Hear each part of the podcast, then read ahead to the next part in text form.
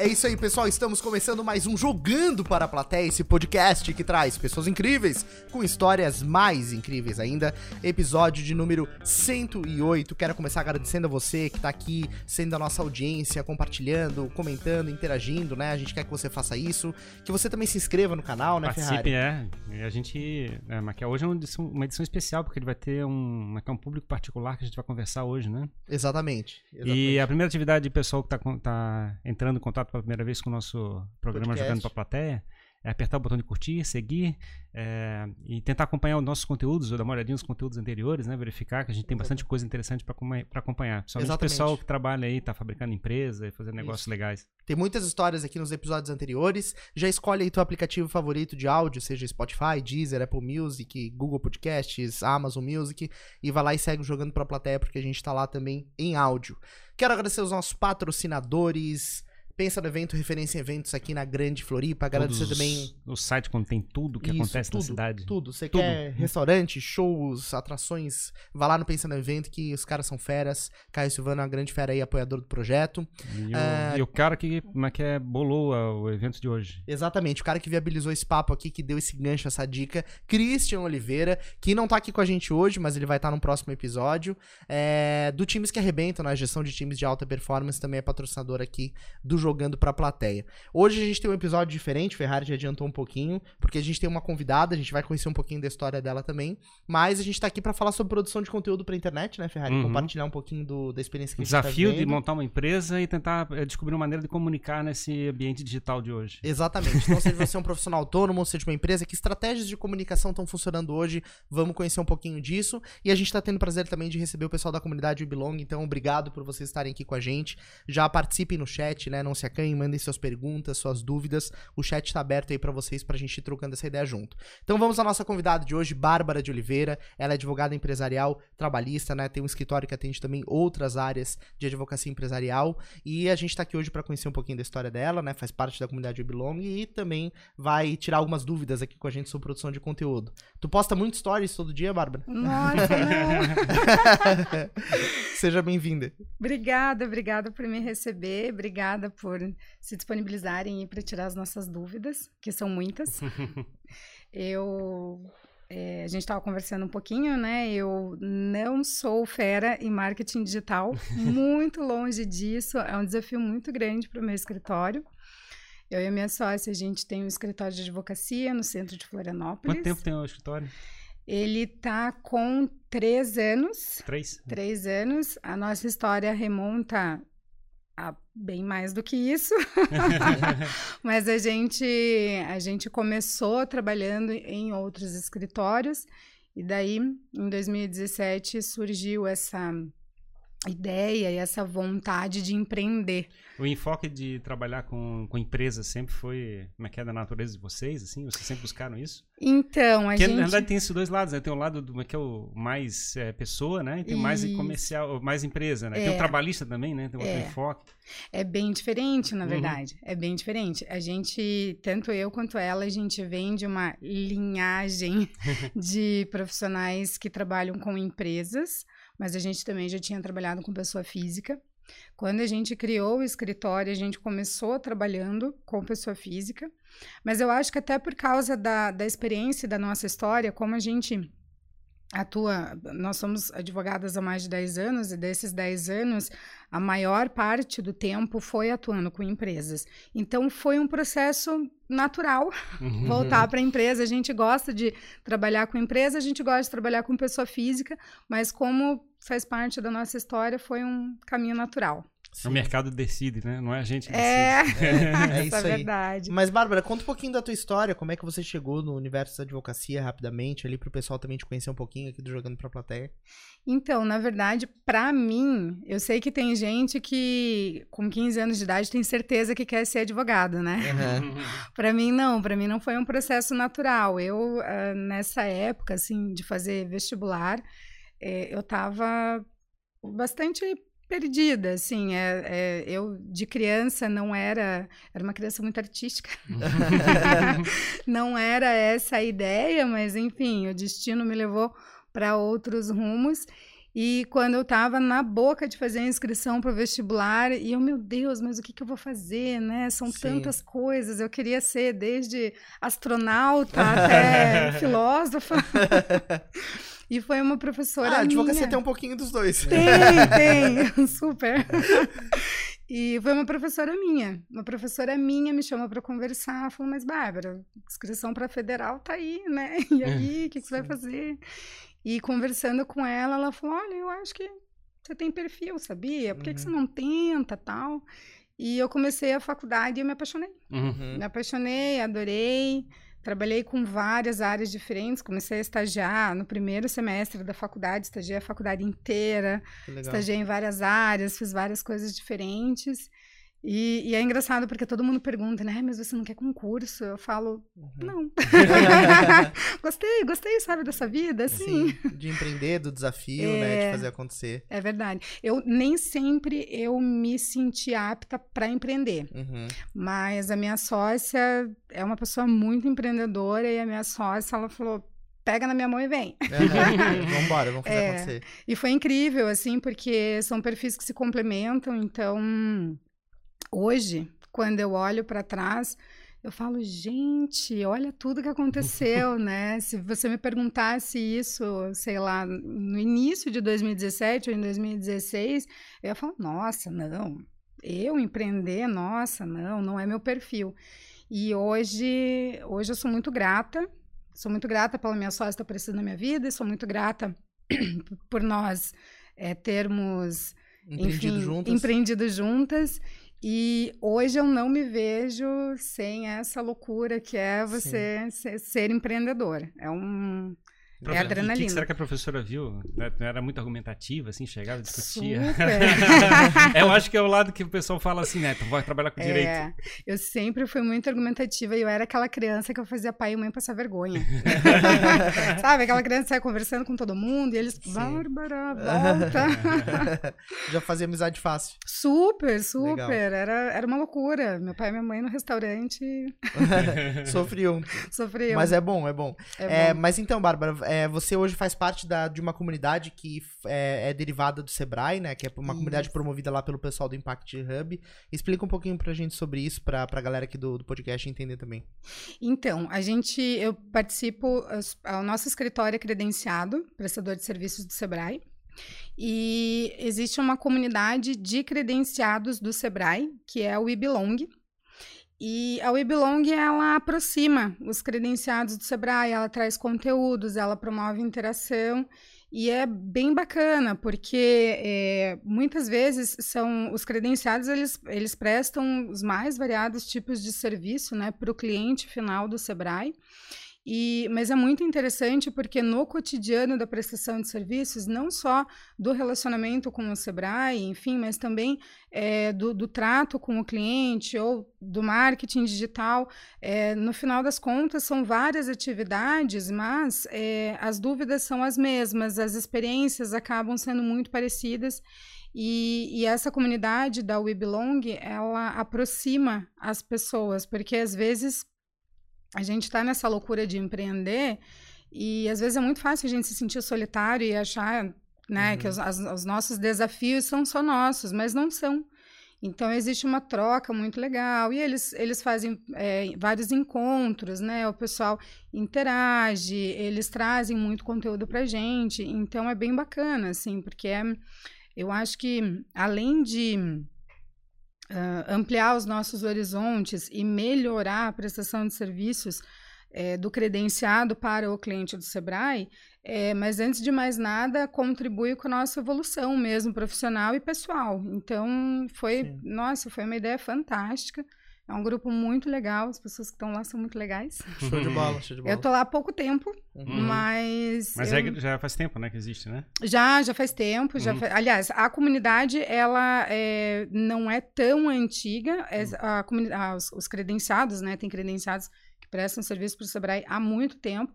A comunidade não é tão antiga, mas uh, ela já tem aí algum tempo. Agora, não vou lembrar de cabeça, mas ela já é, já tem um tempo. Hum. Eu que sou bem nova, Sim. porque a gente é credenciado novo. Sim. Mas eu acho muito legal essa comunidade porque é fácil você se sentir em casa. Sim. O pessoal é muito receptivo. Então, mesmo a gente que ainda está começando no grupo, a gente se sente acolhido. E é um. Acho que é fantástico. V vamos começar então por esse viés. Eu acho que o viés da comunidade, né? Que é um negócio uhum. que o pessoal sempre fala muito. É, a gente aqui no, no Jogando pra Plateia, na verdade, o Jogando pra Plateia é um resultado, né? Esse projeto que a gente tá fazendo aqui de podcast. Ele é um resultado de vários experimentos que deram certo e muitos, muito mais que deram errado na Ferrari que a gente vem fazendo, é, que fizeram a gente aprender, porque a gente vem numa busca há algum tempo de construir uma comunidade, né? De construir pessoas engajadas com uhum. o mesmo objetivo. A Weblong é uma comunidade, né? Mas é uma comunidade física, digamos assim, né? uhum. né? Ou é, é, digital, mas é fechada, né? Uhum. Digamos assim. E o nosso foco sempre foi construir uma comunidade em redes sociais, né? Uhum. Construir uma, uma comunidade com pessoas engajadas, porque hoje a gente vê uma pessoa que tem muitos seguidores, ela não deixa de ter uma comunidade ali embaixo dela que estão interessados pelo conteúdo que ela está produzindo ou por aquilo que ela está falando, né? E a gente sabe também que é um desafio muito grande conseguir construir uma comunidade, né? uhum. Engajar as pessoas, né? É, e isso, ao mesmo tempo, depois que você consegue, te gera um monte de, de benefícios, assim. Sim. Você comentou que não produz muito conteúdo para rede social, assim, mas já fez algumas experimentações. Sim, na verdade, uhum. eu vou, vou ser bem honesta aqui. A minha sócia fez várias Sim. experimentações e eu nem tanto. Uhum. Porque hum, a gente. É, eu, particularmente, eu tenho muita dificuldade com essa questão da exposição em rede social. E, e, e para mim, é, a rede social é, ela é um, uma ferramenta que ela demanda a tua presença, né? E eu confesso que eu sou um pouco relapsa com isso. Uhum. A minha sócia ela já tem mais hábito de rede social. Então, uh, as inserções que a gente fez as tentativas né, de é, produzir conteúdo geralmente são encabeçadas por ela. Uhum. Mas a gente já fez tentativas, a gente já estudou um pouco sobre o assunto. E, mas é muito do que você falou, né? A, a, são acertos, mas são muitos erros também. Uhum. E, e, é um assunto que, que eu acho que é muito rico, porque é rico, mas eu acho que é muito rico porque é, rede social ela evolui muito rápido. Uhum. Então, você começa a ver despontar tendências e é uma loucura, porque eu mesma eu olho todas aquelas tendências e eu fico pensando, nossa, mas será que para o meu público? Será que faz sentido para gente? Será que se aplica para todo mundo? Então, é algo que está em constante evolução e, e, e existem né, várias opiniões diferentes a respeito do tema, mas é uma loucura, assim, eu, eu, eu acho que existe muita relevância uhum. na rede social, mas eu confesso que eu ainda estou engatinhando. Sim, sim. O, desafio, o, desafio, é, digamos, tendo um negócio, ter uma coisa para ser feita, é como é que você faz para as pessoas saberem que você existe. Acho que é o grande desafio. É. No passado, a gente tinha é a imprensa, né? Uhum. tinha as páginas amarelas. Elas tinham alguns instrumentos e, digamos, eram, eram poucas opções. Uhum. Digamos, é, páginas amarelas só tinham uma lista, a lista telefônica. É. Tinha o jornal, a maquete de televisão, tu tinha alguns canais. Jornais, né, na cada cidade devia ter dois ou três no máximo que uhum. seriam relevantes, né? Vamos dizer assim. Então, se você chegasse, como é que é, ocupasse todos eles, todas as alternativas de comunicação, de exposição do que você estava fazendo já existia. É, uhum. Você podia contratar, você uhum. podia ter instalado. E a internet simplesmente revolucionou esse processo no sentido que agora é, teu, teu potencial público, né? Todas as pessoas podem te, eh, te acompanhar, eles estão é, consumindo tudo quanto é coisa e de forma totalmente fora de controle, né? Tá, Exato. Exato. Eh, como é, que, como é que eu faço para as pessoas saberem que eu existo é, agora? Exatamente. Porque às vezes você tá, é, você tem um conteúdo relevante, é, o nosso escritório, por exemplo, a gente, o, o conteúdo que a gente publica é, é, é conteúdo informativo. Então, que é um conteúdo que, para mim, eh, eu consumindo, eu acho um conteúdo relevante. Só que eu acho é um desafio muito grande como, como posicionar esse conteúdo, né? Uhum. Fazer com que esse conteúdo alcance. Porque eu vejo, às vezes eu encontro páginas que elas são muito boas e a pessoa tem muita coisa interessante para dizer, mas ela não consegue, por algum motivo, ou por vários, ter alcance. E, e, é engraçado, né? Porque a rede social ela democratiza o acesso, ela democratiza a informação, Mas a gente é, precisa vencer, a gente precisa desbravar, né?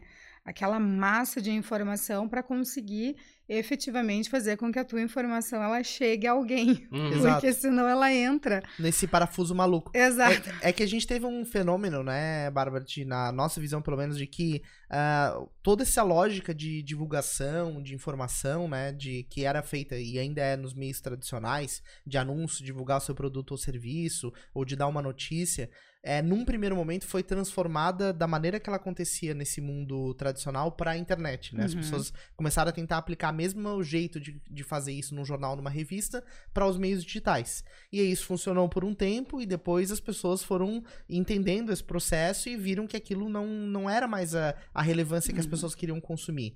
E aí a gente começou a ter uma transformação de que, olha, eu preciso estar na internet para conseguir chamar atenção, eu preciso criar um relacionamento com a pessoa que está do outro lado. Porque a internet não é um canal unidirecional como é um jornal, uhum. que o receptor ele só lê e pronto. Não. Uhum. Na internet é um canal bidirecional, então o conteúdo vem e volta. Uhum. Se vem e volta, tem diálogo. Então eu preciso construir uma conversa, eu preciso criar uma conversa. Sim. E esse é que é o grande desafio, na verdade. O principal desafio é você conseguir criar uma conversa que tenha relevância para uma quantidade de pessoas, né? Uhum. E, e, se destacar, assim, com essa conversa. É. Então, é, esse é, o, na, na, na, minha visão, assim, é o principal desafio, porque tem muita gente falando, muita gente tentando criar conversa sobre tudo. Uhum. E hoje o conteúdo ele não é mais escasso. Uhum. Tem muita gente falando sobre as mesmas coisas. Né? Exatamente. Né? E, tem uma, e tem uma decisão clara, eu acho que a gente quer bom é, sinalizar, que era a questão da, é de quem que é dono da audiência, né? Quem é, que, que audiência é essa que a gente está falando?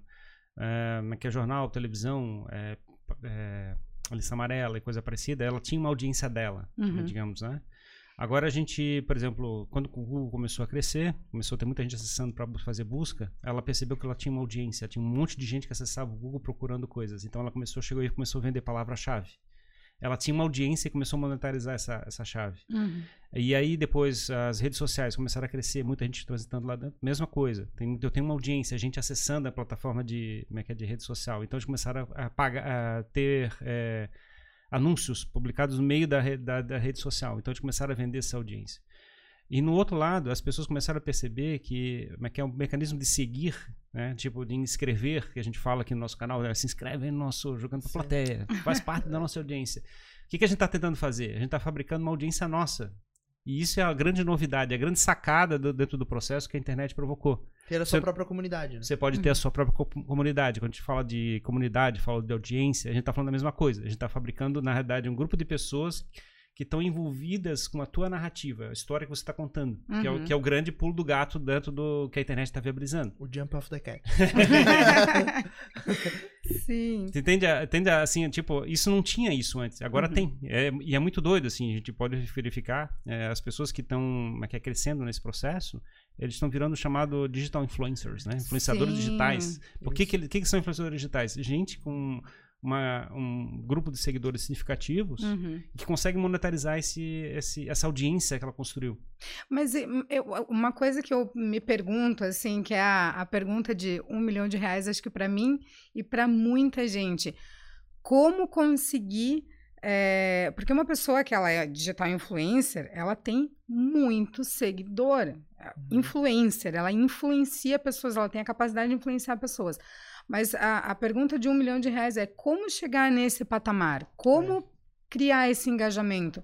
E eu acho que é uma pergunta que para na cabeça de hum. muita gente, principalmente quando a gente está falando de empresas que não têm condições de contratar uma assessoria de marketing. Ela hum. precisa, o gestor ele precisa cuidado operacional, cuidado estratégico, cuidado marketing. E, e essa é uma dúvida que eu acho que Tá é. na cabeça de todo mundo. Como fazer isso? Eu acho que o primeiro, o primeiro ponto, né, Bárbara, que tem que ser visto é primeiro entender que quantidade não é mais um fator é, primordial nesse contexto, né? Uhum. Olhar isso pela, pelo, pela ótica da quantidade não é o passo mais correto para dar a primeira caminhada, assim, né? uhum. né? Porque, claro, quando você olha um influenciador que tem 5 milhões de pessoas seguindo, 10 milhões, que hoje são números reais nas redes sociais, né? Por, por mais, por, por enormes que pareçam, são números verídicos, né? É, você começa a se, se enxergar muito distante daquilo, né? Pô, 11 milhões de pessoas até pouco tempo atrás era a população de São Paulo, né? Capital. Uhum. Então eu não sei qual é o número agora, deve ser maior, deve estar em 20 milhões talvez, mas, mas enfim, é muita gente. É, o ponto é que é, o que vai gerar resultado para uma pessoa que está produzindo conteúdo na internet é o quão conectada essa pessoa está com quem segue ela. Então, se eu tenho 10 pessoas me seguindo, mas são 10 pessoas muito engajadas, que realmente consomem o meu conteúdo, que interagem comigo e que se conectam comigo, isso tem mais valor do que eu ter um milhão de seguidores que não uhum. me respondem, que não interagem. Então, essa separação é a primeira coisa que, na minha visão, tem que ser feita, de quantidade para um lado e a relevância e o engajamento, né? Uhum. O que, que, é o uhum. engajamento? É a pessoa que está lá do outro lado te assistindo interagir contigo. Uhum. Isso é o que faz o engajamento acontecer. Ela só tá te seguindo lá como um dois de paus e não fazer nada, não, não, não é número só, ela não, não, não tá gerando valor, né? Não tá trocando valor. Uhum. Então acho que esse é, o, esse é o primeiro ponto. A gente fala, né, tipo, você pode ter um monte de seguidor, né? Pode contratar um monte de chinês e indiano pra chegar é, aí pra ser parte da tua comunidade, pode né? comprar só que, seguidores. Só que eles com certeza não vão fazer negócio contigo. Exatamente. Sim, sim, faz Porque sentido. qual que é o objetivo de você ter muito seguidor? Que gerar negócios, você claro. ter resultado com isso, né? Uhum. Então acho que esse é o primeiro ponto. As pessoas cometem muito esse equívoco de olhar um influenciador gigante e dizer, ah, não, pô, tô muito longe, não vou conseguir. Uhum. Cara, hoje a gente tem já uma separação no mercado de os micro-influenciadores, como são chamados, uhum. e outras categorias nesse meio, né? Então você pega hoje uma pessoa que tem é, 10 mil seguidores muito bem engajados, pô, é um super patrimônio, uma comunidade muito uhum. valiosa uhum. se você conseguir fazer esse pessoal interagir contigo, etc. Como que isso começa? Como é que isso acontece? Primeiro você tem que começar a pensar numa palavra que o Ferrari gosta bastante, na narrativa que você vai construir de contato é, com essas pessoas? Qual é a história que você vai contar? Uhum. É, aqui a gente estudou muito, né, nos nossos processos de criar conteúdo para internet, a jornada do herói, por exemplo, do Joseph Campbell, né, que é amplamente utilizada no cinema, por exemplo. Então, grande parte dos filmes que a gente assiste tem um herói lá que ele vai ter que cumprir um objetivo, ele tem um desafio. Então ele vai lá, ele perde num primeiro momento, ele é sabotado, ele cai, aí ele procura alguém que dá um conselho para ele, que é o guru, é o mago, daí ele retoma a jornada dele, aí ele enfrenta o dragão, vence, triunfa e salva a princesa. Então tem uma, uma trajetória ali, uma, um script de como aquela história vai acontecer. E todos nós somos heróis da nossa própria jornada. Uhum. Eu acho que essa foi a visão que a gente começou a entender. Então, você é a heroína da tua jornada, né? Uhum. Dos teus desafios, da tua vida, da tua própria vida. Você empreende a tua própria vida. Então, qual é a história mais real que você pode contar? A história de uma Bárbara que, sei lá, é, é digital influencer que anda de jato pra não sei onde ou a história da Bárbara, que é advogada empresarial, que tem desafios no dia a dia, que triunfa no, nas causas, uhum. que gera valor para seus clientes. Então, é, esse é um outro ponto, assim, é comunicar essa verdade. Porque o que vai acontecer? Outras pessoas vão se espelhar em você. Uhum. Pessoas que estão começando a, a, fazer direito agora, ou até pessoas que estão dentro de empresas, ou até outros advogados vão olhar e vão dizer, pô, a Bárbara tem um conteúdo que mostra a realidade, mostra a autenticidade dela, uhum. eu me identifico com ela. Uhum. Então, eu acho que esse é o principal ponto, né, Ferrari? Encontrar dentro de si o que, que você quer contar, qual que é a tua uhum. autenticidade, qual que é a tua verdade, né? a narrativa está sendo construída. Uhum. É, eu acho que só, só ter uma, chamar uma atenção que, na realidade, a pessoa tem que optar a fazer isso, né? Tipo, a ser um, aprender a ser um comunicador, né? Chegar uhum. a saber contar uma história a, própria história, a preferência, porque é mais fácil, né? Tipo, Exato. Nem todo e é mundo é, é, ator, né? Tipo, uhum. pra chegar e contar uma história daqui foi, foi, escrita por outra pessoa. É muito mais fácil contar a tua própria história, porque é muito claro. mais autêntica e as pessoas vão ficar mais. É, vão acreditar mais no que você está contando. Uhum. O ponto é que nem todo mundo é, quer se posicionar nessas condições, assim, de chegar e fazer esse papel. Então, é que se você não tem intenção de fabricar uma, uma audiência, você, você vai ficar sempre dependendo, dependendo de uma audiência de terceiro. Uhum. Que eu acho que aí uhum. cai naquela discussão que a gente falou antes sobre o ponto de vista de, de anúncio pago. Uhum. Quando você faz um anúncio pago, você está pagando para eh, pegar emprestado da audiência do Google, está pegando emprestado da audiência do Facebook. Faz todo sentido. Instagram. Entendeu? Então, eles, uhum. eles já têm audiência, então tu vai ter que pagar para eles. Ou você vai chegar e é, quer falar com uma, uma digital influencer, uma, uma, que lá que tem relações com várias empresas. Faz você um vai chegar, post. aí te chama que é, é, a gente entra na terminologia que o pessoal chama de public post, né? Você paga para ela fazer uma postagem a respeito uhum. do que você está fazendo. Sim. Então, na verdade, você está pegando emprestado a audiência dela. Tá chegar e Não está criando a sua comunidade, né? Você está tentando a atingir dela. a comunidade de alguém. E está usando uhum. a comunidade terceira, uhum. que é a audiência dela.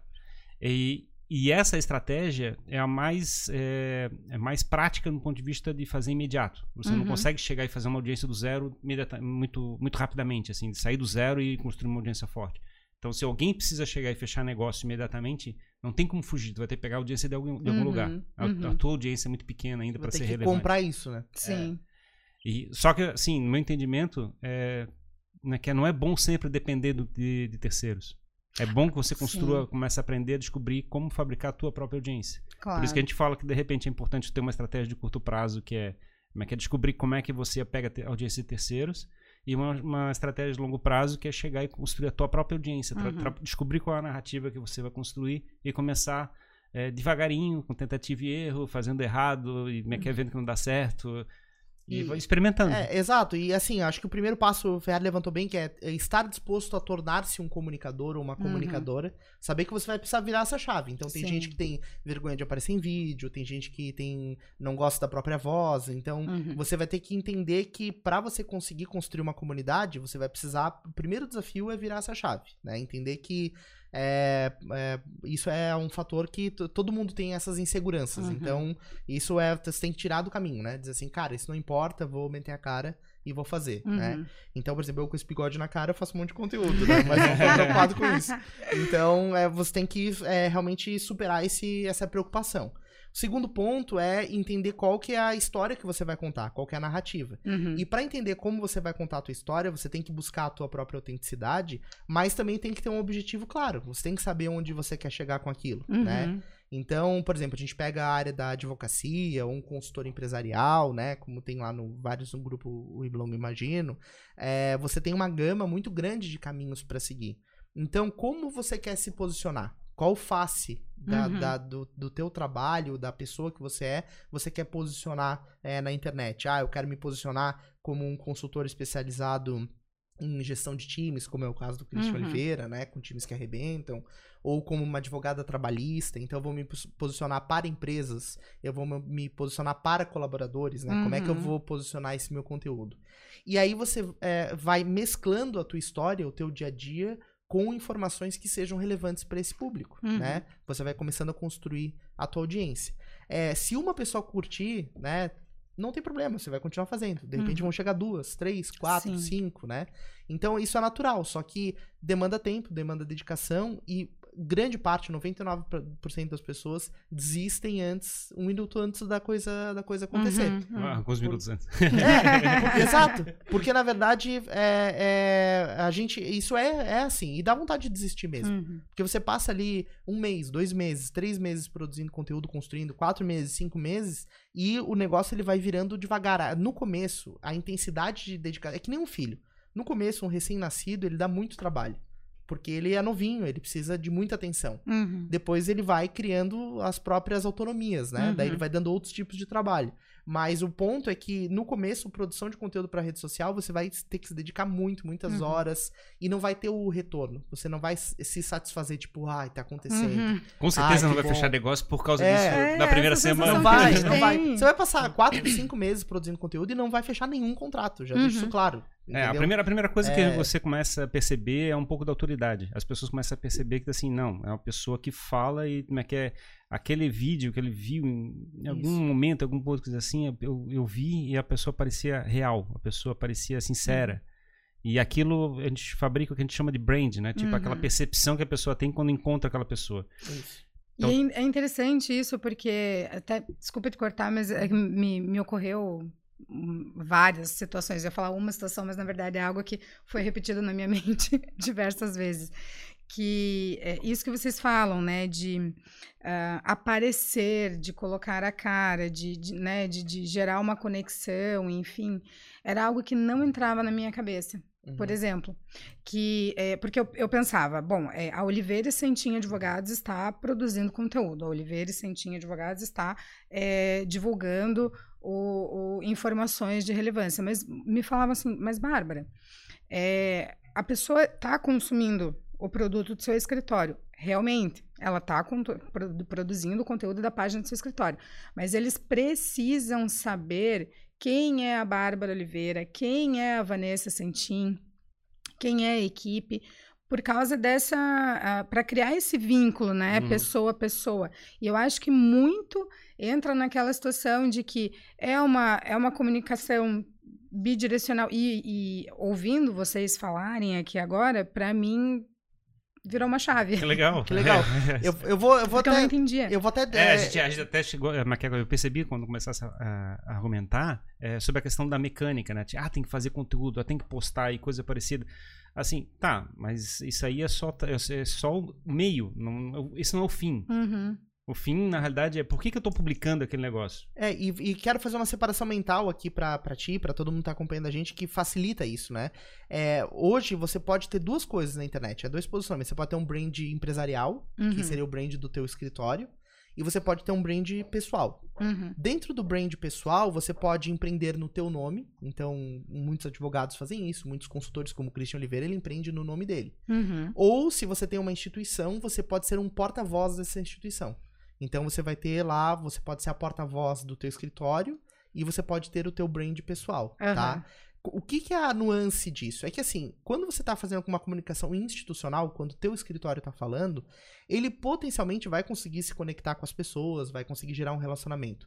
Mas numa, num grau de intensidade muito menor do que se for a, a Bárbara de Oliveira, né? O teu brand pessoal se conectando. Uhum. Então, essa separação é importante entender porque quem está consumindo o conteúdo do teu brand pessoal está consumindo a Bárbara. É, as pessoas elas vão contratar você, elas querem um pedaço da Bárbara nesse ne- no trabalho que está sendo executado. Uhum. Elas querem consumir quem é você através dos seus conteúdos nas redes sociais. E isso com brand empresarial não acontece tanto. É claro é difícil, que né? Tipo, é mais difícil. Imagina, mas que é o- como- quanto que a Nike investiu para chegar e fabricar uma percepção de marca em cima do marca do marca da Nike. Com Exato. certeza. Então, Exato. tipo assim, tu- se tu olhar, como é que é uma empresa é, Mas, mas se tu for ver o próprio Just Do It lá, foi construído também em cima de brands pessoais, de atletas, de, Sim. de pessoas que Sim. emprestaram esse brand. Uhum. Exatamente. E o desafio, por exemplo, então, se você não. Se é uma empresa pequena, é, você fica imaginando como é, como é que é. Já é difícil fabricar um, um brand. Quanto mais tentar fabricar um brand de, é, corporativo. Assim, então é, é, Exato. é um desafio você chegar e pensar sobre os pontos de vista. Então a, melhor- a maior parte das estratégias que o pessoal tem praticado hoje em dia é Até essa. porque a empresa não fala, né? Digamos Exato. assim. É, é é que é? exatamente. E é muito difícil tu chegar e encaixar numa jornada de herói, que a gente tá falando aqui de Joseph Campbell, mas que é botar uma empresa para fazer isso. Tipo assim, a empresa Isso. chegou lá e enfre- enfrentou o dra- dragão. Tipo assim, Aí como a é que empresa conta foi falar isso? com o guru. Eu acho que foi esse o clique que deu na minha Sim. cabeça, porque eu falei, claro, Sim. né? Você é, é difícil você, lógico, não é impossível, mas o que eu quero te dizer é difícil a empresa se conectar emocionalmente, a pessoa se conectar emocionalmente com a é, história de uma empresa. Quando a gente está falando aí de empresas que têm uma pegada social e tal, eu acho que ela consegue gerar um apelo emocional maior. Mas quando a gente está falando de business mesmo, Sim. né, do, do, do- desse cotidiano, assim, que é, é comércio de produtos e serviços mesmo, sem muito glamour e, e o pessoal trabalhando duro para prestar um serviço de qualidade, é difícil você gerar um apelo emocional na história da empresa. É muito mais fácil você conectar com a história do empreendedor Sim. Sim. né? Com a história de quem está lá todo dia fazendo e trabalhando um monte para prestar o melhor serviço possível. E, e agora faz todo sentido isso. É, e, e tem uma, Descortinou o negócio. é, e tem uma sacada que é legal, assim, que dá pra ver, que é o seguinte, ah, a pessoa diz, tá, mas beleza, eu vou falar sobre mim, mas como é que eu vou produzir conteúdo, né? Eu vou sentar um dia, é, fazer perna de índio lá, começar a me concentrar, e vou pensar um monte de conteúdos pra fazer. Beleza, você pode fazer um planejamento de conteúdos mais técnicos, mais atrelados ali à tua área é, de atuação, mas a grande pegada do negócio é assim, passe a documentar a sua vida. Assim, Uhum. documente o que tá acontecendo.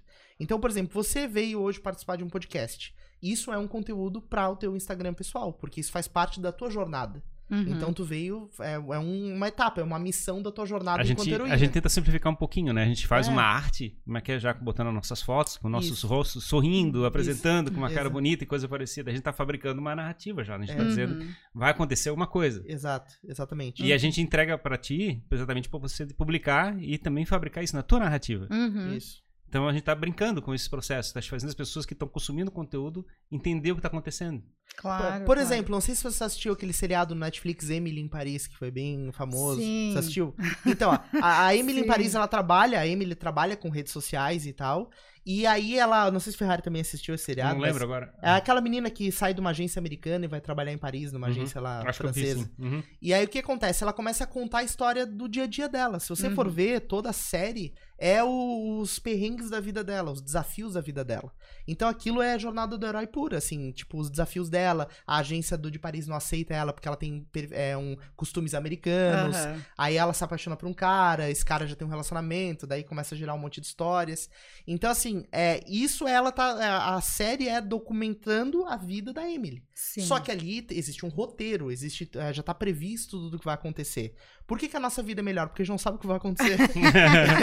então, Porque é novidade para todo mundo. É, pra todo mundo. pra gente. Pra ti e pra, pra quem tá assistindo. O desfecho do último capítulo é um desfecho é, sensacional. Ah, o que, que vai acontecer no capítulo 57? Cara, não tenho não nem sei. ideia, a gente vai descobrir junto. Então, acho que essa ideia de começar a entender que a nossa vida é um roteiro que ainda não tá escrito e que eu posso documentar e começar a distribuir uhum. isso nas redes sociais é a grande chave. Uhum. E por que, que as pessoas se engajam tanto com alguns influenciadores? Porque a vida de cada uma das pessoas é diferente. Então uhum. tu também tu compartilha da expectativa daquela pessoa sobre o que está por vir, o que vai acontecer. Tu começa, tu começa a viver junto o que está é. acontecendo. Mesmo, especialmente se você botar um texto falando assim, o que, que, será que vai acontecer? Tipo... É, exato. tu pode colocar isso. Uhum. Né? No capítulo de amanhã, eu tenho duas reuniões, não sei o que vai acontecer. Uhum. É engraçado porque é, vocês falando isso, eu me lembrei esses dias, é, sei lá, final de semana, eu conversando com a minha amiga e ela falou assim, ela estava falando, enfim, de uma pessoa famosa, ela falou, como que você não segue ela? Pois é, exato. Sabe, a história dela, as coisas que ela Sim. posta, muito legal, a vida dela é maravilhosa. Como que você não segue ela? Sim. Eu, Sim. Hum. o, que, o que, que essa pessoa é? É, o que, que é, é a tua amiga, né? É minha amiga. Ela, digamos assim, ela é uma advogada da do brand pessoal dessa influenciadora. Uhum. Ela, ou seja, ela, a influenciadora não, provavelmente não conhece ela, né? Eu imagino. Claro. E aí ela simplesmente pega minutos da vida dela uhum. para convencer quem tá do lado dela a também conhecer aquilo. Uhum. Porque aquilo é tão fantástico, foi tão importante para ela acompanhar aquela jornada que tu quer que mais gente saiba. É. E a gente diz que quando isso acontece, quando alguém da tua audiência é movido para compartilhar com um terceiro aquilo que viu, tu tá fazendo um trabalho muito bem feito. Uhum. Porque tu, o teu conteúdo teve energia suficiente para fazer alguém que tá assistindo pegar o celular e brigar com uma outra pessoa porque ela não tá assistindo. sim. Então, sim. pô, olha só o poder uhum. de, de influência. Isso é influência. Uhum. Isso é influenciar na, na literalidade, né, uhum. da, da palavra. Então, acho que esse é, o, esse é o principal ponto, né, Ferrari? Começar a ter uma visão de conseguir é, documentar a sua própria vida, contar isso para as pessoas, né? E a gente tem outro desafio que aparece mais para frente, né? Depois que você perdeu a vergonha de vídeo, perdeu a vergonha da voz, começou a ter um conteúdo diário ali produzindo, começa a chegar ao ponto de você é, ter dificuldade de compartilhar os desafios da tua vida na realidade. Uhum. Porque a gente tem uma tendência de querer apresentar uma vida perfeita. É. Né? Com certeza, então, é do assim, ser humano isso. Exato, pode ver que na vida de grande parte das pessoas no Instagram tudo dá certo.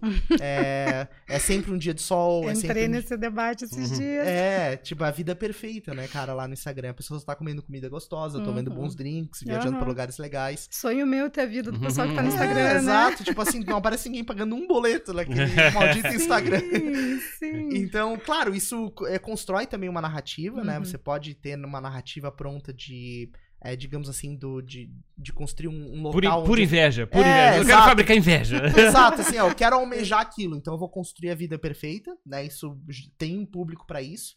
Mas nos nossos estudos aqui, a gente tem visto que a, o, a intensidade de conexão ela é muito maior quando a pessoa compartilha tudo, assim, uhum. tipo... As vitórias e as derrotas. E as derrotas. Tipo assim, ó, hoje, gente, meu dia foi uma merda, tipo, aconteceu isso, isso, aquilo, aquele outro, e vamos ver se amanhã vai ser melhor, não sei também. Oremos. Oremos, exato, sabe? Bota um oremos ali, a mãozinha assim. Então, é, isso gera também uma, um grau de interação maior, né, de, uhum. de conexão, isso que eu quero é, dizer. E tem esse lado também, uh, que é do... do do compartilhamento, né, do, do da troca. É, e a gente está falando aqui sobre a questão de audiências. Uh, a gente pode pegar uma audiência paga, pode ser do Google, do Instagram, Facebook. Tem a audiência do, como é que é, do influenciador digital, que ele uhum. vai cobrar.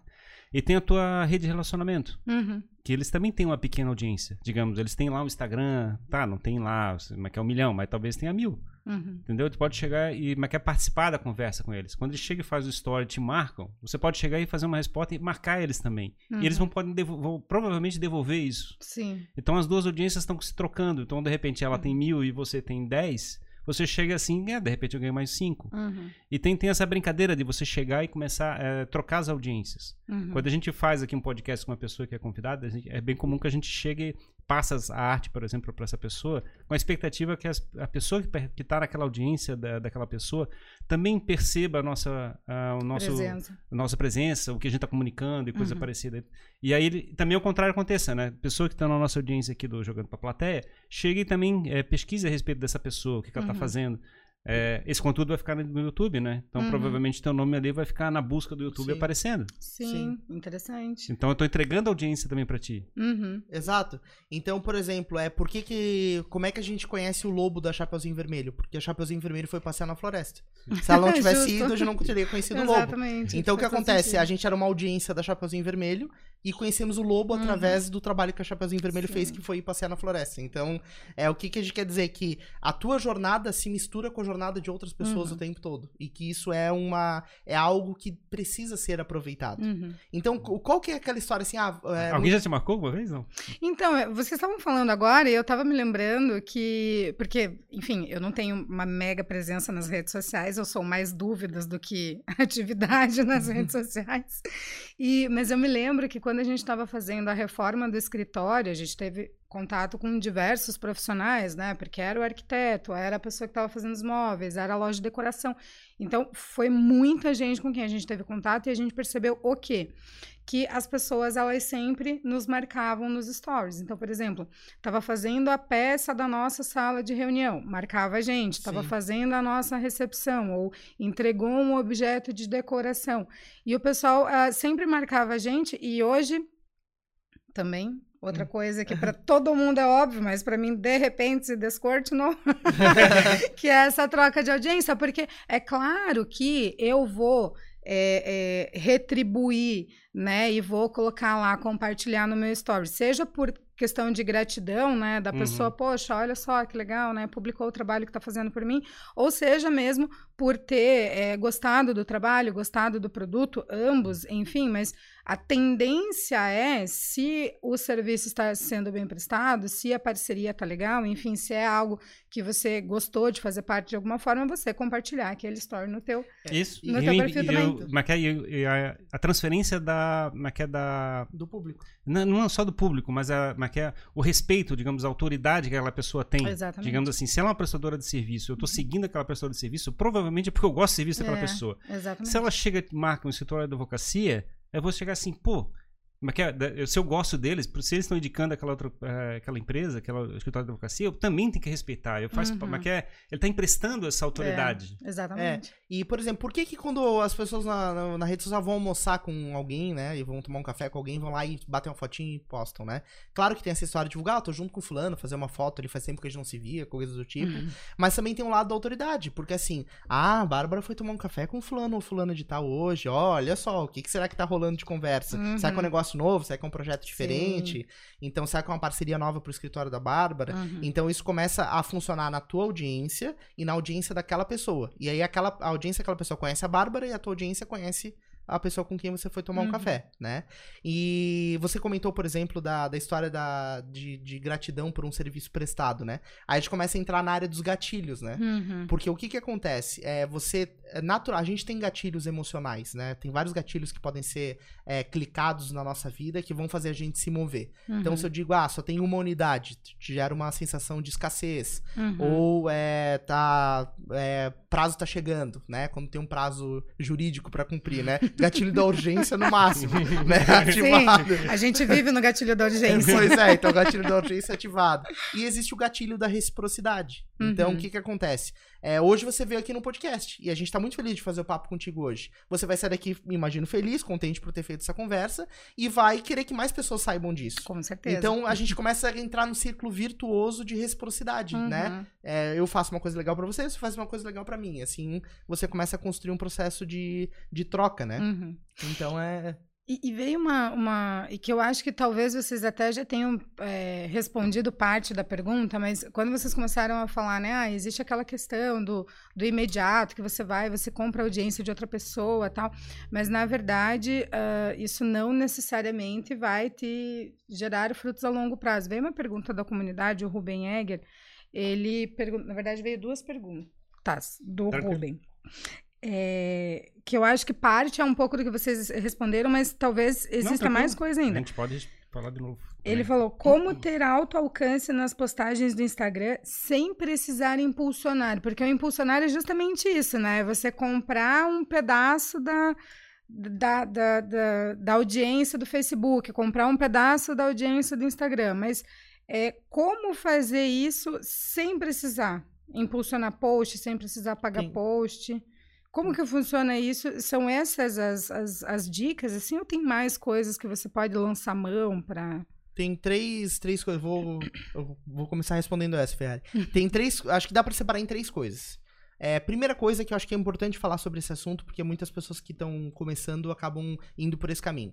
Existe um, um, mercado de compra de seguidores, né? Você uhum. vai lá e uhum. compra uma quantidade de seguidores e coloca no teu Instagram. Isso é abominável pelo mercado, pelo próprio algoritmo das redes sociais, porque é uma forma rápida, né? Aquela história que o Ferrer brincou lá do, de comprar uma, um monte de seguidor que não presta para nada, porque é só número Sim. e não são pessoas que estão realmente engajadas, tá? Uhum. Então, é, se é, oferecer uma maneira de você ter 100 mil seguidores de um dia pro outro no teu Instagram, isso não. É, prov provavelmente não tem fundamento. Tem né? mecanismo também de sorteios, né? Que a gente é, fala, né? Tipo, sorteio. Que, mas, mas só que. Diferente, é. é. mas assim mesmo assim, é difícil, as pessoas não participam da narrativa. Porque então... por mais que sejam seguidores reais, não vão ser pessoas que estão envolvidas com a história que tu tá contando. Uhum. Então imagina tu tá contando a história da Bárbara. Aí tu pega um cara lá de não sei onde, que nunca viu a Bárbara na vida e coloca ele pra seguir a Bárbara. Ele não vai porque, entender o que tá porque tá acontecendo. porque ia ganhar com um iPhone, né? Exato. é, porque eu tava participando do sorteio. Sorteio, então, então não é algo que vai trazer tanto resultado. Aí você entra nos processos de compra de audiência, que são os processos corretos, né, de você fazer isso. São os caminhos é, normais de você comprar audiência. Um caminho é você impulsionar post nas redes sociais, né? Então, quando você impulsiona um post, você define uma segmentação e você compra isso do Instagram. Você está fazendo uma compra oficial de dizer, olha, quero que esse post apareça para mais gente desse perfil, porque potencialmente eles vão se interessar por esse conteúdo, tá? Isso é uma estratégia que funciona, é um jogo que pode ser feito, mas a gente tem visto a eficiência disso cair muito, né, Ferrari? Essa, a, a, o resultado de impulsionamento dentro do Instagram é, vem se reduzindo, porque é, tem muita gente produzindo um monte de conteúdo, é, você tá o tempo todo brigando por leilão, então uhum. você vai uhum. brigar por um espaço no feed de alguém, e em alguns casos você vai perder, outros você vai ganhar, e não são é, pessoas naturalmente que vão necessariamente uhum. se engajar com o teu conteúdo. Mas assim, é, é, o, é, é o mais fácil. É o mais fácil. É a estratégia uhum. mais fácil. Isso. Uhum. Agora tem, tem, a melhor tem, delas, e, mas, mas, ainda tem várias mágicas sobre esse ponto de vista, né? Você pode chegar e ver, é, acertar perfeitamente o perfil Isso. da pessoa. Uhum. Você pode Fazer uma ver, segmentação é. muito correta de idade, de faixa etária ali, de localização, de interesse. Pode ter uma arte legal, uma palavra-chave bem, bem, bem escolhida e coisa parecida. Quer dizer, tem muita inteligência para executar bem feito uma estratégia de anúncio é. pago, isso que eu queria comentar. Isso, que é o que a compra de tráfego, assim, uhum. que funciona para, por exemplo, se você tá vendendo um produto diretamente, o anúncio pago funciona. Você tá comprando tráfego para levar o cara para uma página de venda. Beleza. Agora, no processo de branding, na nossa visão, tem outras maneiras de fazer isso de forma mais eficiente. Uhum. E a maneira, na minha opinião, é que eu entendo, é você fazer parcerias com pessoas que já têm uma audiência. Uhum. Porque se você pega, por exemplo, uma advogada trabalhista que já tem um grande número de seguidores, é, ou uma pessoa que não é necessariamente uma advogada trabalhista, mas fala sobre segurança do trabalho, por exemplo. Né? Uhum. Né? Você vai pegar um, uma pessoa que já tem 20 mil seguidores e fala só de segurança do vamos trabalho. Vamos fazer uma live. É, vamos fazer uma live junto, Bárbara, tal. Uhum. Quando você vai para essa live, pô, essa pessoa tem um público que está interessado em segurança do trabalho. Uhum. 20 mil seguidores, por exemplo, hipoteticamente. Você é uma advogada trabalhista. Então, potencialmente, o público que está acompanhando segurança do trabalho vai ter interesse em acompanhar uma advogada trabalhista. Faz então, sentido. você vai comprar, ela vai te cobrar X para fazer essa live contigo, ou para fazer um post teu no Instagram dela, te uhum. indicar. E aí, alguma parte dessa audiência vai migrar uhum. para dentro do teu perfil, tá? Por que, que na minha visão, esse, esse tipo de parceria funciona muito mais? Porque você tá não só uh, comprando audiência, visibilidade. Você tá pagando pela autoridade que aquela pessoa, pelo endosso, que aquela pessoa de quem você tá fazendo a parceria uhum. tem com aquele público. Então, além de você comprar a visibilidade para as 20 mil pessoas, você está pagando pelo endosso que, a, que o dono daquela audiência tem a influência que ele tem em cima daquelas pessoas. De dizer, olha, uhum. confiem na Bárbara porque vocês confiam em mim, eu confio na Bárbara, então confiem na Bárbara. Né? E daí, digamos, se é uma empresa, se a gente está falando, por exemplo, de uma empresa muito pequenininha, que não tem o recurso necessário, ela, essa seria também uma saída, mas aí ela teria que lançar a mão mesmo do networking dela, por exemplo, para fazer isso de forma não paga. Isso, uhum. essas lives não necessariamente precisa ser uma estratégia paga. É, pode, ser, pode ser um amigo. Pode ser um amigo, pode ser um conhecido, pode ser um estranho, assim, né? A gente já fez Cara, muito, muito, muito, live aqui com pessoas é, que, é, que é bastante relevância no país. Isso. E que é perguntando, podemos fazer? Isso, exato. A gente gerou um valor pra pessoa, uhum. entendeu? Qual o valor que a gente gerou? A gente vai gerar um conteúdo legal é no entorno da tua história. Então você topa? Ah, topo. E uhum. a pessoa tem audiência, então foi uma troca. Claro. De certa maneira, uma, uma troca implícita, né? Uhum. Então, por exemplo, uma coisa que eu faço muito e a gente faz muito aqui no Jogando pra Plateia é direct das pessoas no Instagram direto. Assim, uhum. mandar 10, 20 directs personalizados, né? Não vai mandar mensagem copia e cola, porque não, não vai funcionar. Tem que, tem que trabalhar em cima, né? É, acompanhar a pessoa por um tempo, entender o conteúdo dela, entender por que, que ela seria relevante dentro do teu conteúdo, e aí mandar uma mensagem. Oi, fulano, tudo bem? Ó, vi que você produz um conteúdo assim, o meu conteúdo é assado. Quem sabe a gente faz um, um conteúdo juntos. Uhum. E aí pode rolar distribuição ser pago, né? É, acho que só tentando responder é é mais precisamente a pergunta, é como é que eu faço uma postagem que, que bombe sem. Como é que é que deu bastante impacto e não pague é, nada ainda? É, essa seria a ideia. É, assim, o problema principal do que a gente está fazendo aqui, aqui na, na, conversa é explicando o seguinte: a, a, a, rede social, a internet, o computador e coisa parecida, eles são apenas ferramentas, né? O nosso objetivo é fazer uma, um networking, só que a gente vai fazer um network em cima de uma plataforma digital. O networking sempre aconteceu, só que a gente fazia boca a boca, presencial, em eventos, em coisa parecida. Existe uma maneira de conseguir fazer isso dentro da plataforma digital. E é isso que a gente está conversando. Agora, se você chega e faz uma ação unidirecional, sem envolver ninguém, sem fazer network, coisa parecida, e vai tentar chegar e buscar a relevância daquele negócio, só tem uma maneira, é fazer alguma coisa que seja bait, é seja isca. Assim, é você chega e fabrica alguma coisa que chame tanta atenção da pessoa que ela vai chegar e trancar o olho para olhar o que está acontecendo. Uhum. Então você precisa do que a gente chama de criativo, né? É uma pessoa que vai chegar e fazer uma publicação que é tão diferente, mas tão radical na forma de comunicar que a pessoa vai ter que parar para tentar entender o que está acontecendo. É, exato. E isso é uma, é uma coisa difícil. Isso. É uma coisa difícil para fazer porque assim, a quantidade de gente já está fazendo isso, tentando uhum. fazendo coisas para chamar atenção. E, mas que, e, e é tanta coisa chamando atenção que no final das contas tempo, nada chama tanta atenção Exato. Assim. E as pessoas começam a chegar e desenvolver anticorpo, né? Começa a perceber isso é bait, isso é coisa, isso é provocação, uhum. isso é não sei o quê. Então, Sim. já começa a filtrar assim, não, não, isso eu já sei que isso aí não tem impacto para minha vida, isso não é relevante para mim. Então você Sim. começa a filtrar. É. Por exemplo, ah, se a gente for fazer um corte aqui desse nosso papo e jogar para rede social, qual o trecho que eu utilizaria, por exemplo, numa thumb ali, naquela fotinho, na thumbnail lá do YouTube? Eu colocaria assim: é, a gente vive sempre no gatilho da urgência no escritório. Por quê? Super. Por quê? Porque isso chama atenção. Excelente chamada. Eu quero que a pessoa entre para assistir. Meu Deus, ela vive sempre no gatilho da urgência. O que que tá acontecendo? Foi uma coisa que você disse uhum. e é uma coisa que chama atenção. Sim. Então é esse trecho que eu tenho que pegar para mover a pessoa que vai assistir. Sim. Eu preciso que a pessoa clique no vídeo, que a pessoa consuma o post. Uhum, entende? Faz todo sentido. Então esse é um bait, só que esse não é um bait extrapolado, né? Tem gente que inventa bait. Sei lá, ela quebrou o braço ao vivo né? Tipo, isso não aconteceu efetivamente, né? Toda vez que eu vejo alguma coisa muito assim, é. estrondosa é. na internet, eu falo. Hum, Exato. Mas o pior é funciona. Tem é, muita gente que, que, cai nisso. Porque tem, tem gente né? que quer entrar. Às vezes eu entro pra ver se a pessoa quebrou o braço ao vivo mesmo. Porque dá uma curiosidade, né? É aquele negócio que dá, né? É. Uma, uma coceirinha, assim. Ela, ela veio e você não tem a menor ideia do que aconteceu. Assim, meu Deus, assim. Exatamente. E então... o pessoal então tá usando muito isso hoje em Sim. dia, né? É uma loucura. É, a estratégia de clickbait, né? De, de isca que você uhum. faz uma coisa fora do comum. Aí, se você consegue criar um conteúdo que tem um fundamento, que não, que assim, que a, o bait ele conecta um pouco redondo com realmente o que tem dentro e aquilo cai numa comunidade, ele não veio, aí o teu post vai muito longe sem você pagar por isso. Uhum. É meio. É, é. é, um pouco mais justo, né? Tipo, é um é. bait, é uma provocação mais real, vamos uhum. dizer assim. O ruim é fazer uma provocação e não tem nada lá dentro, né? Aí é. fica bravo. Você frustra, você frustra a tua audiência, né? Mas, por exemplo, quando você. Aí, no, no, no lado completamente oposto, e contribuição do Ruben Egger também. Uhum. É, e daí, quando a gente vai para o outro lado e a gente é, já é uma empresa que tem condições de pagar e decide, eu preciso fazer uma. Eu preciso criar um público rápido, então eu vou impulsionar.